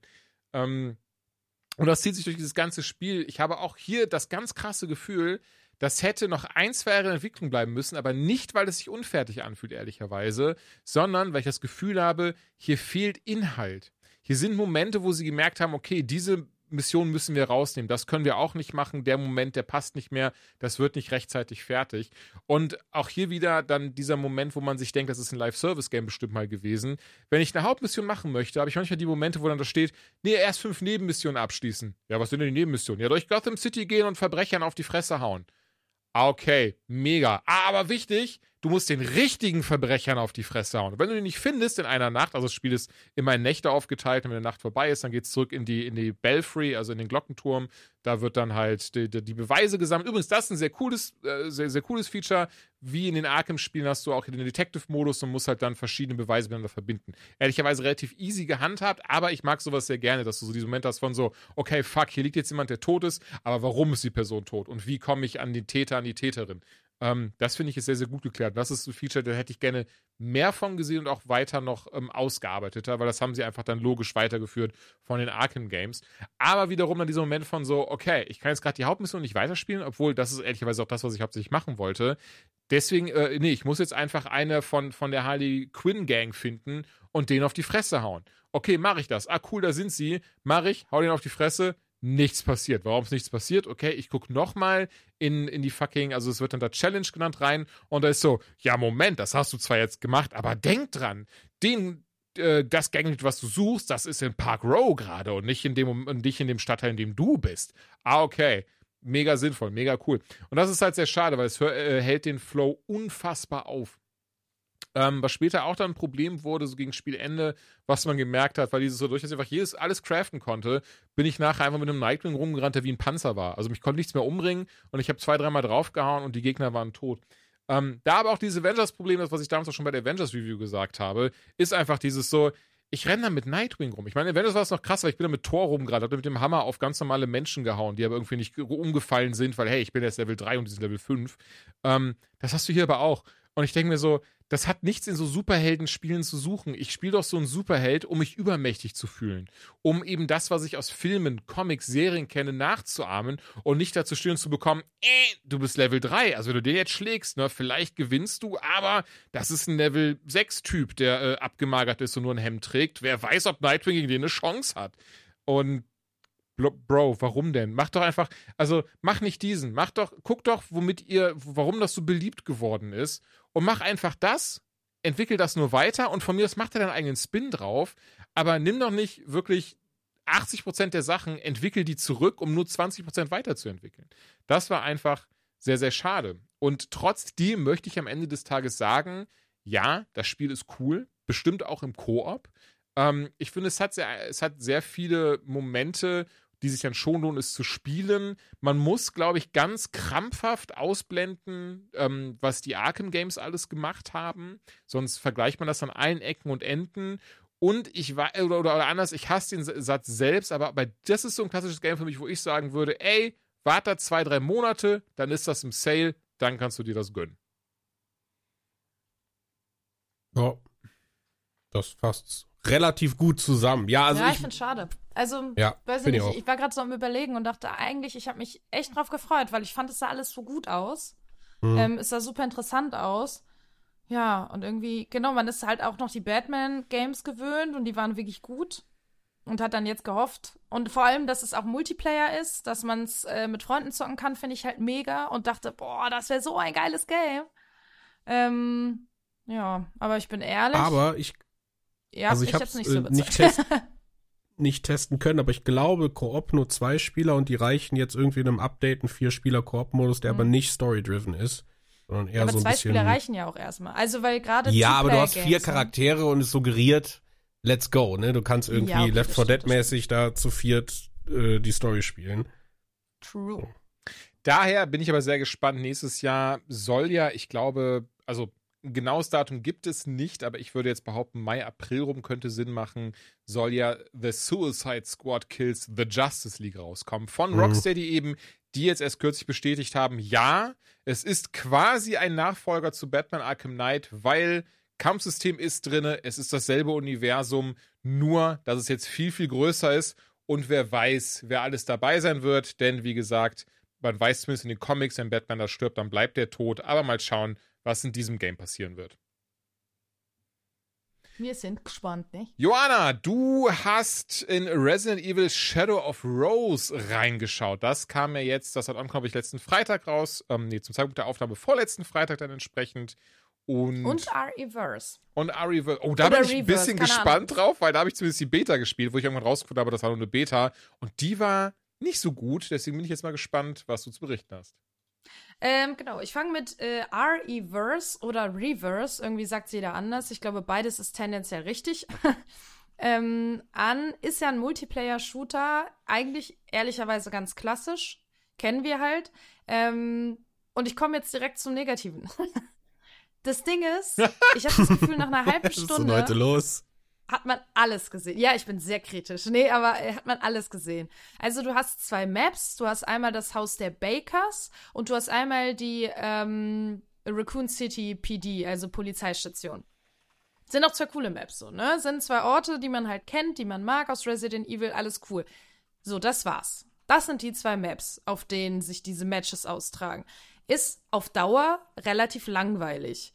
Vor allem, weil du nicht selber bestimmen kannst, auf welcher Map du spielst. Das ist auch irgendwie ganz wild. Ähm, dann hast du halt sechs Charaktere zur Auswahl. Einmal eben äh, sechs Menschen, halt Jill Valentine, Chris Redfield, Claire Redfield, Leon, S. Kennedy, Hank oder Hank, äh, nie gespielt, deswegen war ich so, ah, wer war das nochmal? Egal, juckt. Und ähm, wer war die, die sechste Person? Ach so, der äh, Vater der Bakers. Hat der einen Namen? Ja, bestimmt, ne? Ja, Jack, glaube ich, ne? Jack, Jack ja, das Baker? kann sehr gut sein. Jack Baker. Ja, Jack Baker klingt irgendwie sehr vertraut. Na, jedenfalls, das sind die sechs Humans, die du spielen kannst. Äh, das Witzige ist natürlich, also es können halt alle die gleichen Charaktere auswählen. Das heißt, du kannst am Ende auch mit 15 Claires, also 15 jetzt nicht, aber äh, ne, äh, Claire gegen Claire. Macht's irgendwie nur so halb spannend, bin ich ehrlich, aber ähm, eine positive Sache, was ich cool finde, alle Charaktere haben eigene Fähigkeiten ähm, und eigene Traits. Zum Beispiel Claire ist so ein bisschen so Healer-mäßig unterwegs. Also sie ist keine Healerin, aber die hat so Healer-Traits dabei. Ähm, und das finde ich eigentlich ganz nice. Du kannst es auch quasi aufleveln, dass die halt mehr Fähigkeiten bekommen. Da ist auch wieder die Kontroverse entstanden mit einem Battle Pass, dass du Fähigkeiten kaufen kannst, was so ein bisschen für viele ist, ja gut, andere müssen die freispielen, das dauert. Aber das ist jetzt eine andere äh, Geschichte.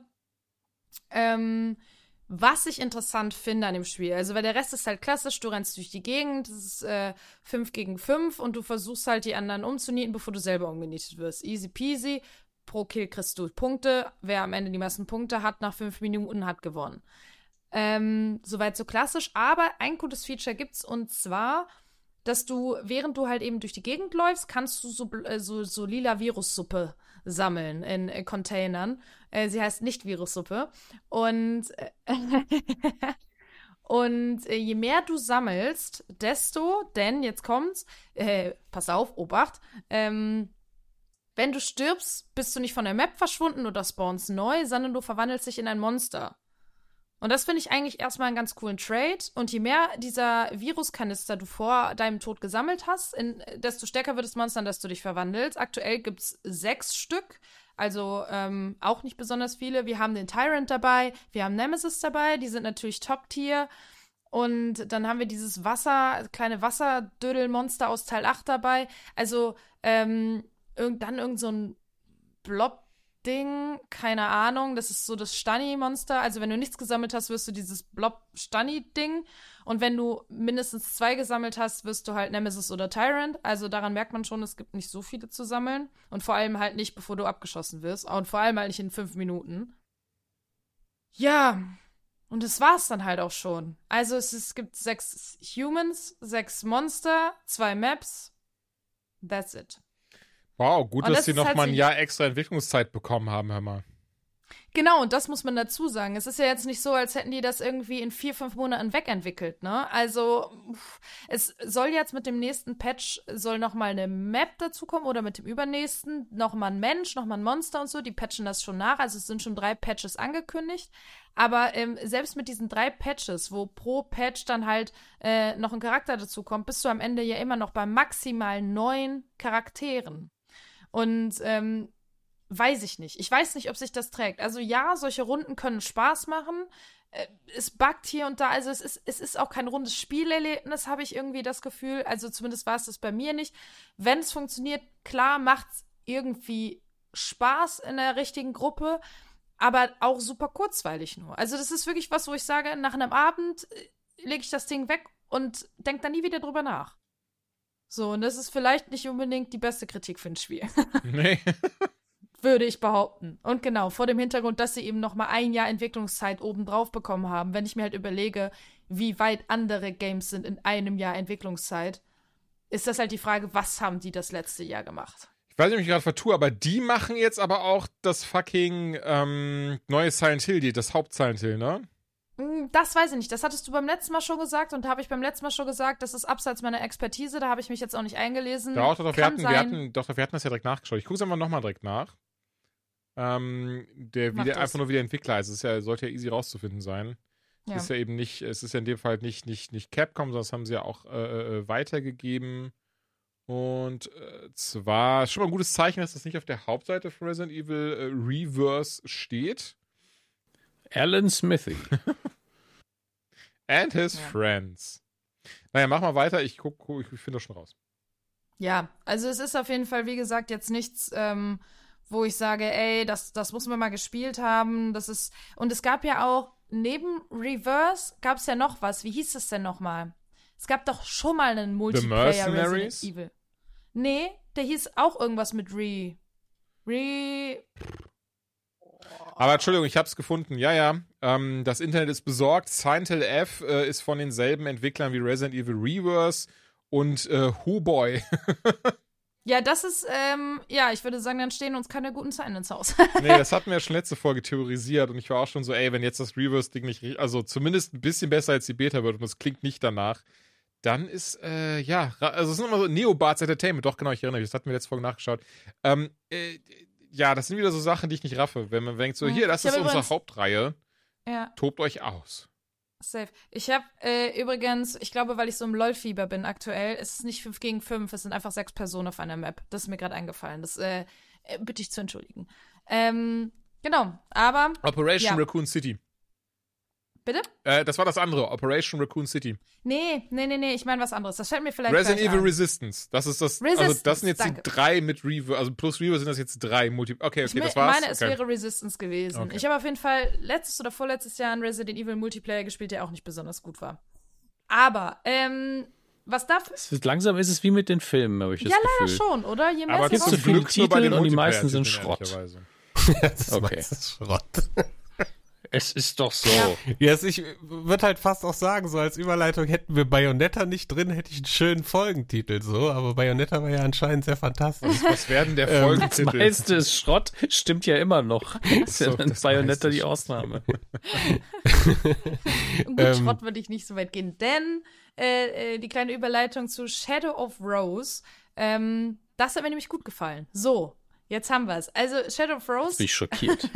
ist ja der DLC zu Resident Evil Village, also dem achten Teil, der ja auch großartig war. Und tatsächlich macht äh, Shadow of Rose, finde ich, da keine Ausnahme.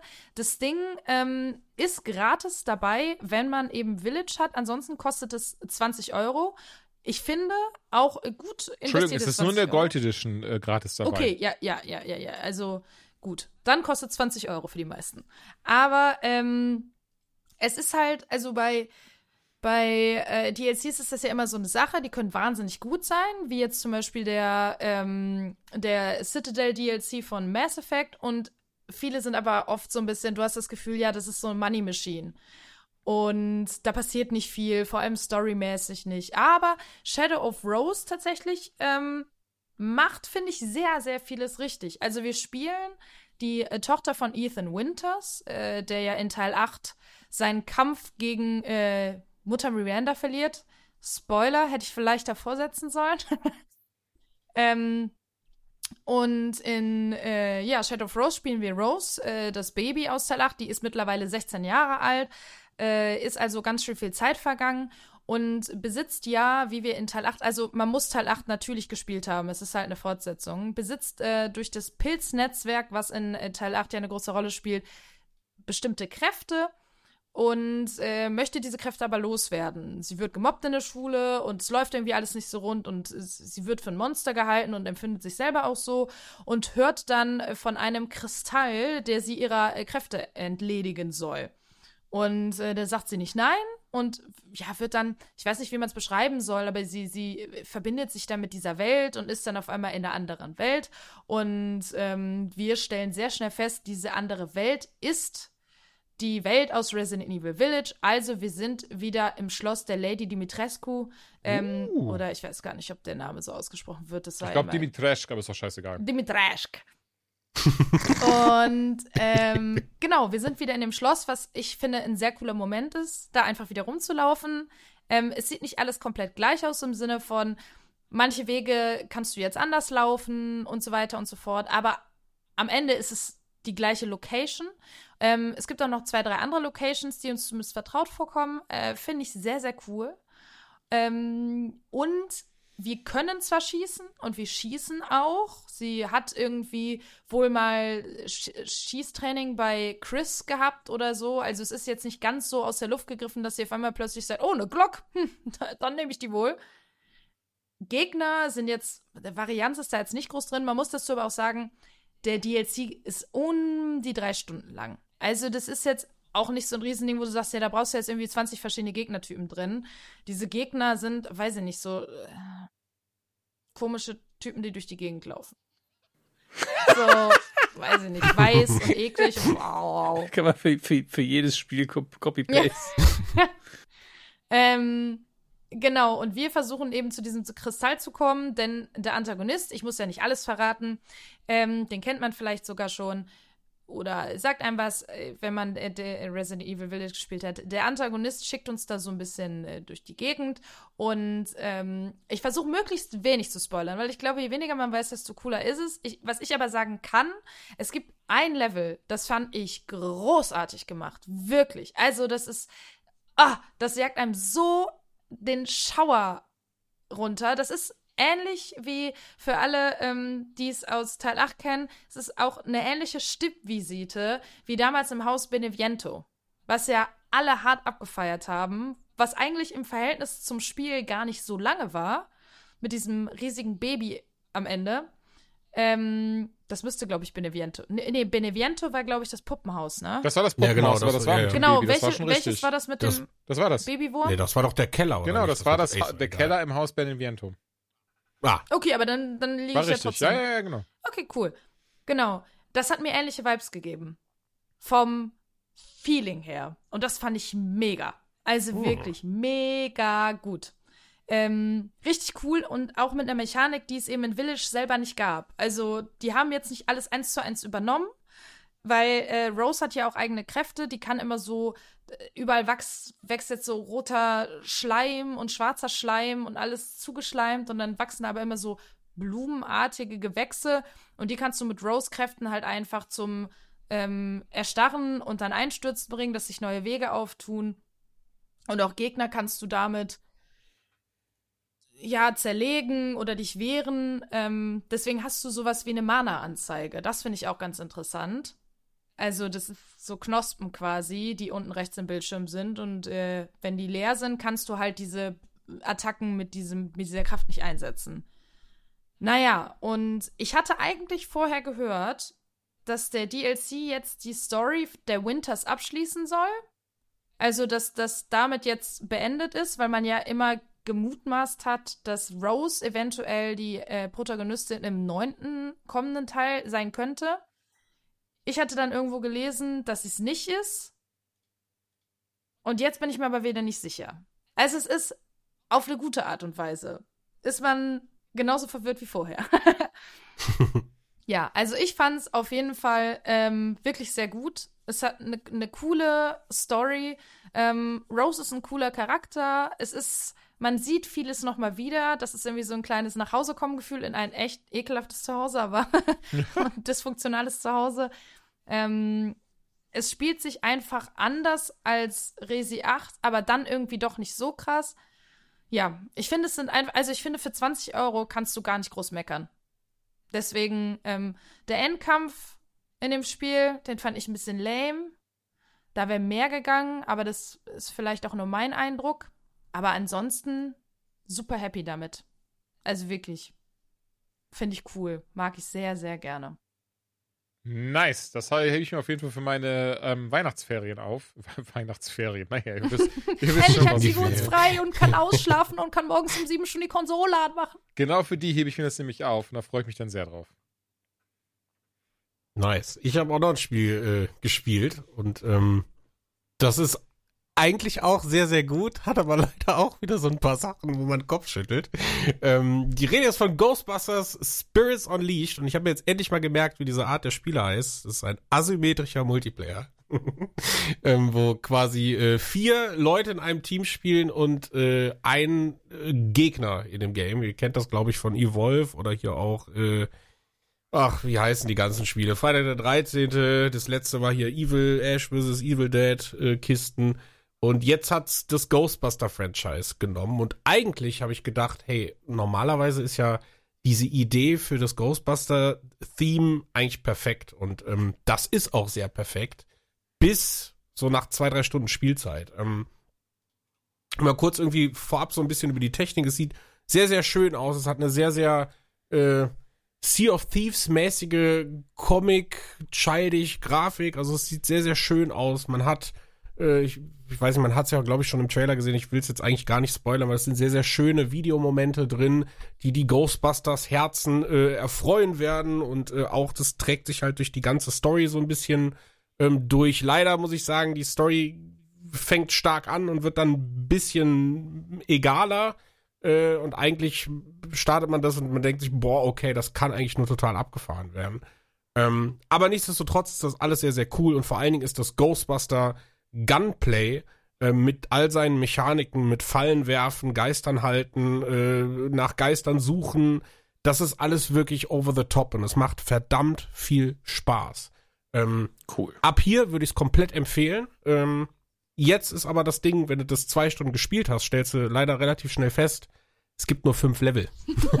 so. Na. Und das ist so eine Sache, wo ich denke, okay, selbst das ist okay, weil ich bin so ein, so ein großer Freund von ne, easy to learn, hard to master, dass du sagst, okay, du kannst diese Stages so ein bisschen entdecken und vielleicht dich mit den Kumpels ein bisschen besser abstimmen. Ich habe jetzt nicht mit Kumpels gespielt, sondern eher mit Randys, was de- nichtsdestotrotz alles machbar ist. Ähm, du hast meiner Meinung nach, das ist ein bisschen durch das Leveldesign gekommen, du hast ein sehr, sehr großes Unbalancing in dem Spiel. Ähm, du musst, äh, um, um kurz mal so eine Runde zu erklären, ähm, du als Geisterjäger bist halt einer von vier Geisterjägern, ähm, gehst rein und musst so ein bisschen gucken, okay, was ist hier los? Wo spukt's? Ähm, dann hast du äh, NPCs, die rumlaufen, die haben so eine Angstskala mehr oder weniger über dem Kopf und die musst du dann irgendwie beruhigen und dann musst du den Geist finden und dann muss jemand die Falle äh, machen und dann musst du das machen und dann musst du in einen anderen Raum gehen und da irgendwie gucken. Ne? Das ist so ein bisschen wie diese Spiele das hervorrufen. Ähm, aber, und das ist das Problem, man hat halt das Gefühl, du, du bist hart unterpowered, wenn, wenn du das gegen den Geist stellst. Weil der Geist an sich, der kann durch Wände gehen, der braucht nur irgendwie zweimal Button zu smashen und scared direkt fünf Leute. So, das ist zwei Sekunden Arbeit für den und für vier Ghostbusters, die müssen zu jedem hingehen. Quicktime-Event, Zeit warten, Zeit warten, Zeit warten, ne? Und das, also da merkt man irgendwie, das ist so ein bisschen geunbalanced. Also es sorgt auf, auf Ghostbuster-Seite sehr, sehr für Frustration. Ähm, und das wird dann leider noch schlimmer, weil es gibt so, so ein besonderes Level in dem Ding, das ist Gefängnis. Da sind die Decken so hoch, da kann der Geist einfach oben fliegen. Der kann quasi einmal runter, alle Leute erschrecken und dann kann er da ganz oben und da kommst du nicht mehr mit den Strahlen ran. Also das, ich weiß nicht, glaubt das ist ein Fehler, man weiß es nicht, vielleicht ist es auch ein Glitch, aber man, man, man kommt da halt echt schnell an dieses, boah, das nervt halt so, ne? Dann hast du eine Sache irgendwie falsch gemacht und dann erschreckt der wieder fünf Leute und dann geht dieses ganze Rad wieder von vorne los. Ähm, und als Geist hast du wirklich ein sehr, sehr leichtes Leben. Also ich habe auch das Gefühl, ich habe zweimal zwei Runden als Geist gespielt. Das ist ein easy win. Also da musst du wirklich, wirklich gute Spieler auf der anderen Seite haben, wenn du als Geist dann nicht gewinnst. Und da finde ich, bei aller geiler Präsentation, Musik, Easter Eggs und alles, was das Spiel hat, was wirklich sehr, sehr schön ist, darum geht's in dem Game und das killt halt sehr, sehr frühzeitig den Spielspaß. Ähm, du hast relativ viel Zeugs freizuschalten von Skins und irgendwelchen Upgrades. aber da ist jetzt auch nichts dabei, wo ich sage, das, das macht dich jetzt so ein bisschen süchtig. Ne? Also bei mir, ihr merkt, dass ich habe eben von Snap erzählt, da geht's nur darum, irgendwie Kartencover freizuschalten, das catcht mich sofort. Ghostbusters liebe ich ohne Ende, aber das ist mir egal, ob ich da äh, in einem braunen Overall rumlaufe oder ob ich da irgendeinen Schlüsselanhänger dran gehangen habe oder ne, irgendwas anderes. Und da, da, da merkt man einfach, okay, da das fühlt sich so ein bisschen wahllos an. Da hätte man vielleicht andere Sachen machen können, die irgendwie ein bisschen mehr äh, Fanherzen höher schlägen lässt. Ähm, ich glaube, das Ding ist halt, hau da zwei, drei neue Level rein, ähm, schraub ein bisschen am Balancing, gib dem Geist ein paar mehr Buffs oder so oder den Ghostbusters vielleicht ein bisschen, dass du halt Features freistellen kannst, dass du sagst, okay, es dauert eben keine fünf Sekunden, jemanden zu beruhigen, sondern nur eine. Äh, dann ist es ein absolut rundes Ding und ich glaube, das für mich so im, im Genre mit das Coolste, was ich bis jetzt gespielt habe, weil mich halt das Franchise mehr interessiert als Freitag der 13. oder Evil Dead oder ähm, wie sie alle heißen. Ähm, ja, aber zum aktuellen Zeitpunkt leider auch keine hundertprozentige Empfehlung, was sehr, sehr schade ist, weil es die beste Idee für ein Ghostbusters-Spiel ist seit ever. Also es sei denn, man sagt, vier Spieler Koop mit krasser Story, das wird noch einen oben draufsetzen, so. Aber so, es, ist, es fühlt sich nicht nichts Geileres an, als einen Geist zu packen, den in eine Falle zu drücken und dann babam, du hast die Runde gewonnen. Das ist schon mega geil. Ähm, passiert nur leider ein bisschen sehr selten aus genannten Gründen. Das war's. Hm. Okay. Okay, okay. Aber ich finde, es ging jetzt aber trotzdem nicht wie ein Totalausfall, oder? Nö. Nein, überhaupt nicht. Nein, überhaupt nicht. Ich sag äh, zwei Patches und du hast in dem Genre einen absoluten Geheimtipp. Das muss man wirklich sagen. Aber es, Okay. ne, ich habe das halt bei mir gemerkt. Ich, und es geht nicht nur mir so. Ich habe mal so ein bisschen geschaut und viele sagen, jupp, äh, mehr oder weniger das Gleiche. Also gibt dem Ganzen noch zwei Patches, Mhm. wartet noch ein bisschen. Vielleicht kommt ein Map-Pack dazu, was dem Ganzen sehr, sehr gut tut, weil die Maps jetzt auch ähm, nicht so mega detailliert sind. Ne? Man, man kommt rein, man hat die Stimmung, das Museum oder so, ne? das ist dann alles schön. Mhm. Aber nach dem dritten Mal, yo, ne? da ist jetzt nichts drin, wo du sagst, ach krass, hier habe ich einen Gang entdeckt oder da ist wieder was Neues oder eine Falltür, sowas gibt's halt nicht. Und das macht's halt sehr, äh, wie sagt man, ja, langweilig ist das falsche Wort, das wäre jetzt auch sehr hochgegriffen, ne? aber schon so ein bisschen hm, ah, Eintönig. eintönig. Okay, Ja. verstehe. Ey, trotzdem sehr cool. Ich habe noch nicht reingeschaut, aber ähm, Bock hätte ich trotzdem, weil Ghostbusters. ja. Ja, das, das Setting eignet sich eigentlich hervorragend für Spiele, dass es da bisher so wenig Krasses gab. Ja, es gab ja immer mal wieder was. Ich glaube, 2009 war ja das erfolgreichste. Ähm, und es, es juckt mich immer noch, dass, da nicht viel passiert, weil man das mittlerweile so cool umsetzen könnte. Ähm, aber ja, das ist, sieht auf jeden Fall aus wie was, was zumindest zwischendurch so den, den Hunger darauf ein bisschen stillen kann. Ja, das Ey, ist halt total. wieder Vor allen Dingen, du siehst, du siehst auch Leute wieder, die du gerne sehen willst. So, die sind da drin. Und das ist sehr, sehr geil. Und wie gesagt, das Gunplay ist für so einen Protonstrahler, man darf das ja nicht mit einem Shooter verwechseln, das ist ja eher was anderes. Du packst ja und ziehst und gleichst Mhm. aus. Und der Sound und alles, das ist der Wahnsinn. Also für einen Ghostbusters-Fan ist das der Wahnsinn. So, Ist, die, ist bei den Originalsprechern jemand bei der Synchro dabei? Also jetzt im Englischen? ich würde sagen, ja. yes, das habe ich nicht aber nur gelesen, Ton. tatsächlich. Also nicht nur Ton, sondern auch visuell. Ich will es nicht spoilern, Also, aber ja. Ja, also ich denke, es ist schon okay zu sagen, dass fast alle da sind, bis auf einen, der, glaube ich, so überhaupt keinen Bock hat. Und den kann sich wahrscheinlich jeder, der Ghostbusters kennt, ein bisschen denken. Mein Gott, wenn nicht, wer Bill Murray nicht dabei ist, kann man einfach sagen. Nee, oder? sage ich ja Also, deswegen, aber Ben wollte das ja so ein bisschen als Überraschung lassen. Aber ja, bis auf Bill Murray sind so, also so hab ich, das habe ich zumindest gelesen. Ben kann es natürlich jetzt bestätigen oder, demen- oder, oder dementieren. Ähm, bis auf Bill Murray sind alle dabei. Ich meine, Dan Aykroyd erwarte ich fast, weil ich habe manchmal das Gefühl, wenn ich morgen einen Ghostbusters Podcast anfangen würde, hätte ich schon eine E-Mail drin. Ich habe gehört, du machst einen Podcast über Ghostbusters. Ich bin übrigens Dan Aykroyd.